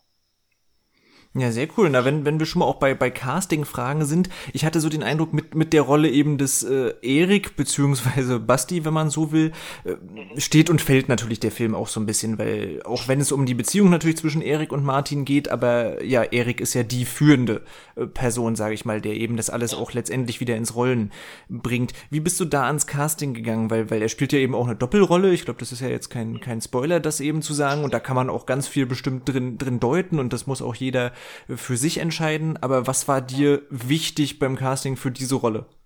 Ähm, ich habe das ganz, also ich habe das äußerst unprofessionell gemacht, muss ich dazu sagen. ähm, weil ich eigentlich mich mit äh, den Schauspielern, mit denen ich arbeite, eigentlich immer bedient habe aus dem Feld, das ich schon kenne. So, das heißt, ich habe Leute genommen, mit denen ich schon mal gearbeitet habe, auf die ich schon mal irgendwo gestoßen bin.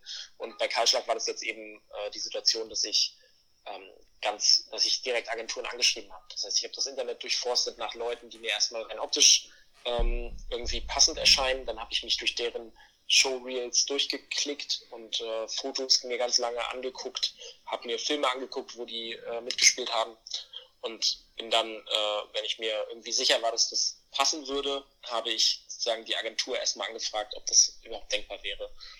Und das habe ich dann bei jeder Rolle, außer bei Martin, also Florian Bartholomä war äh, sozusagen schon als erster stand er fest, ähm, weil ich mich mit dem sozusagen lange vor dem Castingprozess schon mal getroffen hatte und mit ihm darüber gesprochen hatte und äh, er wurde mir von einem Schauspielkollegen empfohlen.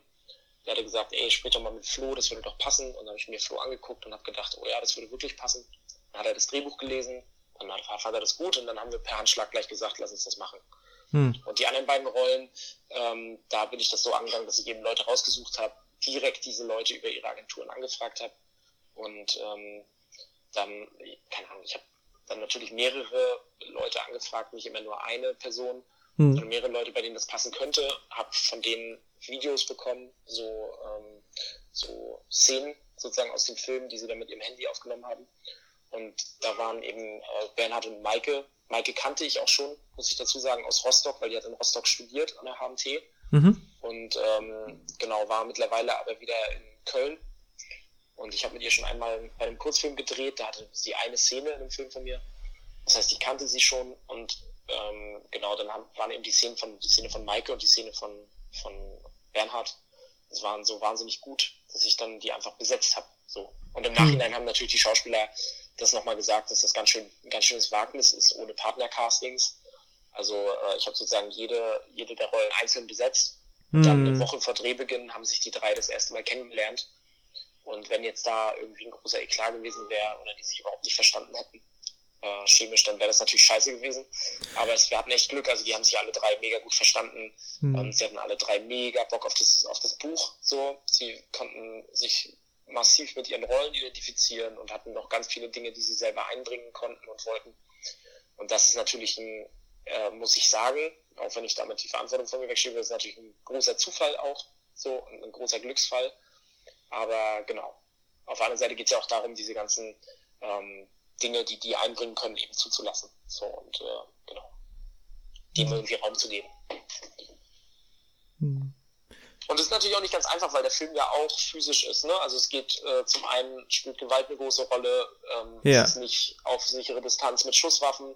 Das hat ja äh, Kim Ji-woon schon mal gesagt, dass äh, am koreanischen Film eigentlich das Tolle ist, dass in den seltensten Fällen geschossen wird, sondern dass eigentlich die Gewalt immer ähm, von Angesicht zu Angesicht stattfindet und ähm, genau dadurch eine viel physische Wucht bekommt. Und das trifft sozusagen ja auch auf das zu, was die Schauspieler im Kahlschlag irgendwie machen müssen. So, die mhm. müssen sich da ja auch ganz schön gegenseitig an die Gurgel gehen. Und dann kommt noch dazu, dass eben auch Sex eine wichtige Rolle spielt in dem Film. Ja. Das heißt, die, ähm, die Beziehungen der Leute werden ähm, mehr als einmal dadurch charakterisiert, wie sie miteinander im Bett sind. Ähm, einfach weil das ein schöner Weg ist, um es ohne Worte zu machen und um eine körperliche Nähe und ähm, genau eine gewisse Freiheit oder auch ein gewisse ähm, äh, ein gewisses Eingesperrtsein äh, zu erzählen, so ohne dass Leute eben darüber reden. Und deswegen spielt Sex auch eine wichtige Rolle. Und das sind natürlich alles irgendwie so Variablen, die das nicht so besonders, nicht gerade einfach machen, ähm, hm. sozusagen Schauspieler aufeinandertreffen zu lassen, die sich noch nicht kennen. Aber wie gesagt, wir hatten da immer Glück. Ähm, die waren alle extrem professionell, wahnsinnig angenehm und ich verstehe mich mit allen Schauspielern auch immer noch extrem gut. Wir sehen uns immer mal wieder mindestens einmal im Jahr dann zur Berlinale. Und genau, und ich glaube, bin auch der festen Überzeugung, dass die Schauspielerinnen das nochmal auf den Film auf ein ganz anderes Level gehoben haben, als das, wo ich ihn jemals gesehen habe. So. Hm. Ja, ich finde, das gelingt sehr gut. So langsam wollen wir mit unserem Podcast auch zum Ende kommen. Insofern natürlich die Frage, was, was kann man und wird man denn in Zukunft von dir hören? Also du hast gesagt, du hast jetzt, hast schon entweder fertig oder bist dran, zwei neue Drehbücher gerade zu schreiben. Bist du, kann man natürlich auch gerade aktuell fragen, irgendwie durch die ganze Krisensituation eingeschränkt? Also stehst du jetzt eigentlich gerade so an diesem Punkt und bist drauf und dran, eigentlich äh, den nächsten Film zu produzieren, zu drehen? Äh, zu filmen oder also, bist du gerade noch nicht so eingeschränkt oder wie ist dein Stand? Also karrieretechnisch steht da sozusagen gar nichts still, weil ich jetzt sowieso äh, in der Stoffentwicklungsphase war. Also ich hätte jetzt, ich habe sozusagen die, die Krise ganz normal genutzt, so wie ich sie sonst auch verbracht hätte, wenn sie nicht existiert hätte. Hm. Die Zeit nämlich ähm, mit Drehbuchschreiben. Also ich habe für beide Filme eine neue Drehbuchfassung geschrieben und ähm, genau, das war alles wie immer. Das Einzige, was sich geändert hat, ist, ich hätte jetzt Ende Mai mit Andreas Dresen zusammen einen Kurzfilm gedreht, ähm, weil Andreas Dresen ist jetzt ja als Professor an der Hochschule für Musik und Theater mhm. ähm, in Rostock tätig und hat quasi mit uns Stoffe entwickelt und ich hätte quasi betreut von ihm äh, einen Kurzfilm gemacht. Und das ist ganz spannend, weil ich habe quasi seit 2016 keinen Kurzfilm mehr gedreht und hatte schon so richtig, also ich habe letztes Jahr war ich Co-Regisseur bei einem Kurzfilm, aber ähm, wie gesagt selber in Eigenregie jetzt eben seit vier Jahren nicht oder seit drei. Und das wäre jetzt nochmal ganz spannend gewesen. So, ähm, es war auch ein ganz toller Stoff, der mir viel bedeutet. Und das wurde jetzt eben um ein Jahr verschoben aufgrund der Corona-Situation. Hm. Ja. Genau, aber sonst, sonst hat die Krise nicht wahnsinnig viel verändert. Aber die, die Stoffe, die ich geschrieben habe, die Langfilme, die sind, wie gesagt, in, in, in Stoffentwicklung. Da wird fleißig dran gearbeitet. Ich habe da jeweils äh, ProduzentInnen dran, mit denen ich das mache. Ähm, die sind wahnsinnig überzeugt von den Stoffen und wir haben ganz viele tolle Gespräche und Ideen, äh, wo es damit hingehen kann. Und da geht es jetzt hoffentlich bald in die Finanzierungsphasen. Das heißt, äh, genau, sind auf jeden Fall zwei Filme, die ähm, hoffentlich äh, gemacht werden und passieren. Und sie sind in gewisser Weise auch anders als Kahlschlag. So sind für mich in der Wahrnehmung, auch wenn man natürlich immer Angst hat, nach irgendwie dem ersten Film, was macht man als zweites, drittes hm. und wie schafft man es eigentlich, nicht sich die ganze Zeit wie ein Betrüger zu fühlen, der so tut, als könnte er Filme machen. Ach so. Und ich glaube, ja, das ist wirklich total krass. Also das, wovon alle Leute immer erzählen, das hat mich, äh, beschäftigt mich auch ganz schön. So, dieses äh, Imposter Syndrome, dass man Angst hat, äh, nur so zu tun, als, als hätte man sozusagen gerade einen Film gemacht und macht jetzt den nächsten und äh, ist wahnsinnig inspiriert. Aha. das ist echt interessant. Aber da, ich glaube, dadurch, dass die Filme so anders sind als Kahlschlag, ist es wiederum okay. Das ja. eine ist ein, ein wesentlich politischerer Genrefilm als Kahlschlag, ähm, was natürlich keine große Kunst ist, weil Kahlschlag null politisch ist. und äh, jetzt nehme ich sozusagen diese Genre-Energie ähm, und will damit mal ähm, genau was über die Welt erzählen, in der wir leben, so und will was über unsere ja über unsere Verantwortung in dieser Welt erzählen. Und ähm, dann der andere Film ist weder politisch noch Genre, der ist ganz ein ganz eine ganz elegische Meditation, würde ich sagen, über Familie, den Tod, äh, Verlust, Geister. Mhm. Genau, das ist etwas ganz anderes. Und beide spielen in Mecklenburg-Vorpommern. Mm, natürlich. du du hebst jetzt den, den, den Heimatfilm aus Mecklenburg-Vorpommern auf ein ganz neues Niveau. ja, genau. Also wir haben halt jetzt eine neue Filmförderung, die sich gerade etabliert und ähm, ah, ja. die sozusagen auch neue Möglichkeiten im Land bietet. Also zum einen natürlich, dass ähm, Filmemacher wie Till Schweiger herkommen können und hier nochmal 250.000 Euro absahen, um damit drei Drehtage zu machen. Hm. Aber auf der anderen Seite eben auch, dass Produktionsfirmen wie unsere oder Filmemacher wie wir ähm, ja hier ihre Stoffe erzählen können, ihre mecklenburgischen. Und das ist, glaube ich, ganz, ein ganz wichtiger Schritt, den da das Land endlich gemacht hat. Und jetzt muss man das nur, muss man damit nur was anfangen. Und dafür entwickeln wir auch über meine eigenen äh, Stoffe hinaus äh, viele Sachen mit Freunden und mit Kolleginnen. Äh, genau. Das heißt, da geht es erstmal darum, nicht stillzustehen, sondern irgendwie in dem Land ganz viel zu machen. Hm. Ja. Naja, drücken wir dir auf jeden Fall die Daumen, dass das mit deinen Drehbüchern und deinen zukünftigen Filmen klappt. Hast du noch eine abschließende Frage, Samuel? Eine abschließende Frage eigentlich nicht. Ich denke, das haben wir alles geklärt. Dann würde ich mich auch nur noch dem anschließen und dir viel Erfolg bei den zukünftigen Projekten wünschen. Ja, vielen Dank. Ja, gerne, sehr, gerne. Sehr lieb von euch, dass ihr mich eingeladen habt. Das ist wirklich ja. toll. Also es ist immer schön, wenn ich ein bisschen über den Film quatschen kann ähm, und irgendwie so ein, äh, auch so ein Außengefühl äh, nochmal bekomme. So. Gerade wo es in Zeiten von Corona ja auch fehlt, dass man den Film mit einem Publikum im Kino gucken kann. Hm. So, ähm, es ist ganz schön, mit Leuten mal wieder drüber zu quatschen. Ja, wir danken dir, dass wir den Film eben über dich schauen konnten. Wir werden ihn auf jeden Fall irgendwie versuchen weiter zu verbreiten und den Zweck hat ja, also nicht den Zweck, aber das tut der Podcast ja hoffentlich auch. Vielleicht abschließend, wir haben schon so ein bisschen unsere Lieblingstipps vorhin abgegeben aus dem deutschen Genrefilm. Wenn du jetzt da abschließend vielleicht noch ein, zwei nennen könntest, was wären so deine liebsten Empfehlungen vom, aus dem Bereich deutscher Genrefilm? Ähm, ich würde immer einfach äh, aus dem Impuls heraus immer den Hauptmann sagen. Ähm, gar nicht, also er ist natürlich ein, ein, Kriegsfilm so. Und ich finde, dass deutsche Kriegsfilme jetzt nicht unbedingt eine Rarität sind. Aber ein Film, der so wahnsinnig, äh, so wahnsinnige Gratwanderung macht ähm, und dabei seine Kraft entfaltet, das kann ich wirklich nur jedem und jeder empfehlen. Also es ist ein, ein irrer Film, der auch das macht, was ich. Also ich, ich weiß auch, dass Robert Schwentke zum Beispiel ein großer Fan vom koreanischen Film ist und dass der ähm, eben genau diese Verquickung von westlichen, äh, von westlichem Erzählen ähm, und von eben genau diesem asiatischen Erzählen hm. liebt und dass der diese tonalen Wechsel liebt. Und das finde ich, macht er in der Hauptmann auf eine ziemlich waghalsige Art und Weise. So, dass einem das Lachen oftmals im Hals stecken bleibt und dass man über ein, überhaupt über einen, einen schlimmen Abschnitt deutscher Geschichte überhaupt sich traut zu lachen, ähm, zeigt eigentlich schon, wie wahnsinnig krass dieser Film ist. Mhm. So, schon, der, der stellt einen auch als Zuschauer nochmal so richtig in Frage. Mhm. Ähm, genau, und dann würde ich sagen, finde ich natürlich als, ähm, als ja, so ein bisschen äh, Bruder im Geiste Freddy Eddy natürlich unfassbar spannend von Tini Tüllmann, der auch eine Doppelgänger-Geschichte erzählt, ähm, also ein, ein Stück weit ähnlich wie wir und eben auch in einem, äh, in so noch ein klassischerer Genrefilm ist, meiner Meinung nach.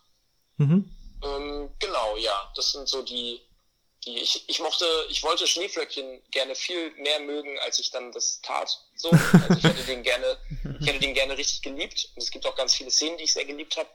Aber er ist einfach wirklich ein bisschen zu selbstgefällig und zu lang, was mhm. da häufig Hand in Hand geht. Aber ich bin sehr gespannt, was Adolfo Kolmerer äh, noch so Geiles macht. Mhm. Deswegen Schneeflöckchen sollte man zumindest gesehen haben, wenn man mit deutschem Genrefilm sich auseinandersetzt. Mhm. Das ist äh, das Mindeste. Und dann, weil das der Film ist, den ich wirklich ganz uneingeschränkt empfehlen kann, obwohl er aus dieser aus diesem Subraum des deutschen Genrefilms gekommen ist, ist Der Samurai von Till Kleinert. ähm, das ist einer meiner, oder das ist eigentlich mein, mein Favorit im äh, neuen deutschen Genrefilm.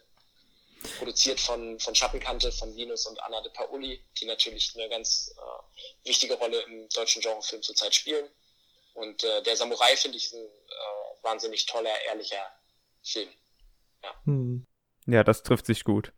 Ja, auf jeden Fall. Da hast du praktisch unsere äh, Tipps auch schon fast mit zusammengefasst. Wir hatten auch noch die Nachbarn natürlich äh, mit drin ja. an großen Empfehlungen. Aber genau, wir sind auch großer Fan von The Samurai und haben den hier auch schon äh, sehr umworben. ja. Habt ihr, habt ihr äh, von Linus äh, Young Man with High Potential schon gesehen? Nee, der sagt mir nichts. Nee. Ah, krass. Also, weil äh, Linus de Paoli, der hat ja ähm, der hat ja genau mit Schattenkante eben der Samurai produziert, mhm. hat einen ganz tollen Kurzfilm auch noch gemacht zu seiner Zeit, als er, glaube ich, an der DFFB studiert hat. Ein Film, der heißt The Boy Who Wouldn't Kill. Es kann sein, dass ihr den auf Vimeo sogar findet, ähm, so ein 20 mhm. bis 30 Minuten, der wirklich sehr, sehr gut ist. Und ähm, dann hat er auch schon Langfilme gemacht, ich glaube zwei oder drei. Und sein letzter Film war A Young Man with High Potential. Den hat er, mhm. glaube ich, auf Englisch produziert. Und äh, der lief in Deutschland, wie es immer so ist mit Genrefilmen, so mäßig und hat aber zum Beispiel einen Kinostart, einen großen Kinostart, wirklich mit 50 Kopien oder so in Korea gehabt ähm, und lief international ziemlich gut. Und das ist ein Film über einen jungen äh, Informatikstudenten, wenn ich mich richtig entsinne, der sich in eine Kommilitonin verliebt und mit ihr seine Projektarbeit macht. Und dann geht das aber alles tierisch äh, in die Hose. Und es spielt alles in so einem, ja, in so einem Internatkomplex, so, wo mhm. die alle studieren und das ist so ein, so ein bisschen wie so ein, so ein, so ein, so ein Mikro-Europa, könnte man sagen. Mhm. In dem die sich da bewegen, alle aus verschiedenen Ländern studieren gemeinsam, sprechen alle miteinander Englisch und ähm, genau, dann geht das alles, genau, nimmt das ganz, einen ganz tragischen und brutalen Ausgang, so, ähm, den man nicht vorwegnehmen sollte.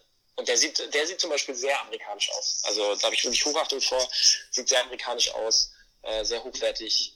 Einen dänischen Hauptdarsteller, ähm, der auch ähm, wirklich ganz, ganz toll ist. Adam Ildroveder ist ganz, ganz klasse. Kann ich euch nur empfehlen, wenn ihr der Samurai mochtet, dann guckt euch ruhig die anderen Sachen von äh, Linus und Anna de Paoli an. Wirklich tolle Sachen dabei. Gerne, ja. Vielen Dank für den Tipp. Ja, gar kein Ding. ja. Dann hoffe ich, hat unseren Zuhörern und Zuhörerinnen der Podcast gefallen. Ihr konntet ein paar Filmtipps mitnehmen, habt ein bisschen mehr einen Eindruck in die kleine, aber feine äh, Szene des deutschen Genre-Kinos. Und äh, ja, damit würde ich sagen, verabschieden wir uns und sagen bis zum nächsten Mal. Ciao. Tschüss. Ciao, ciao.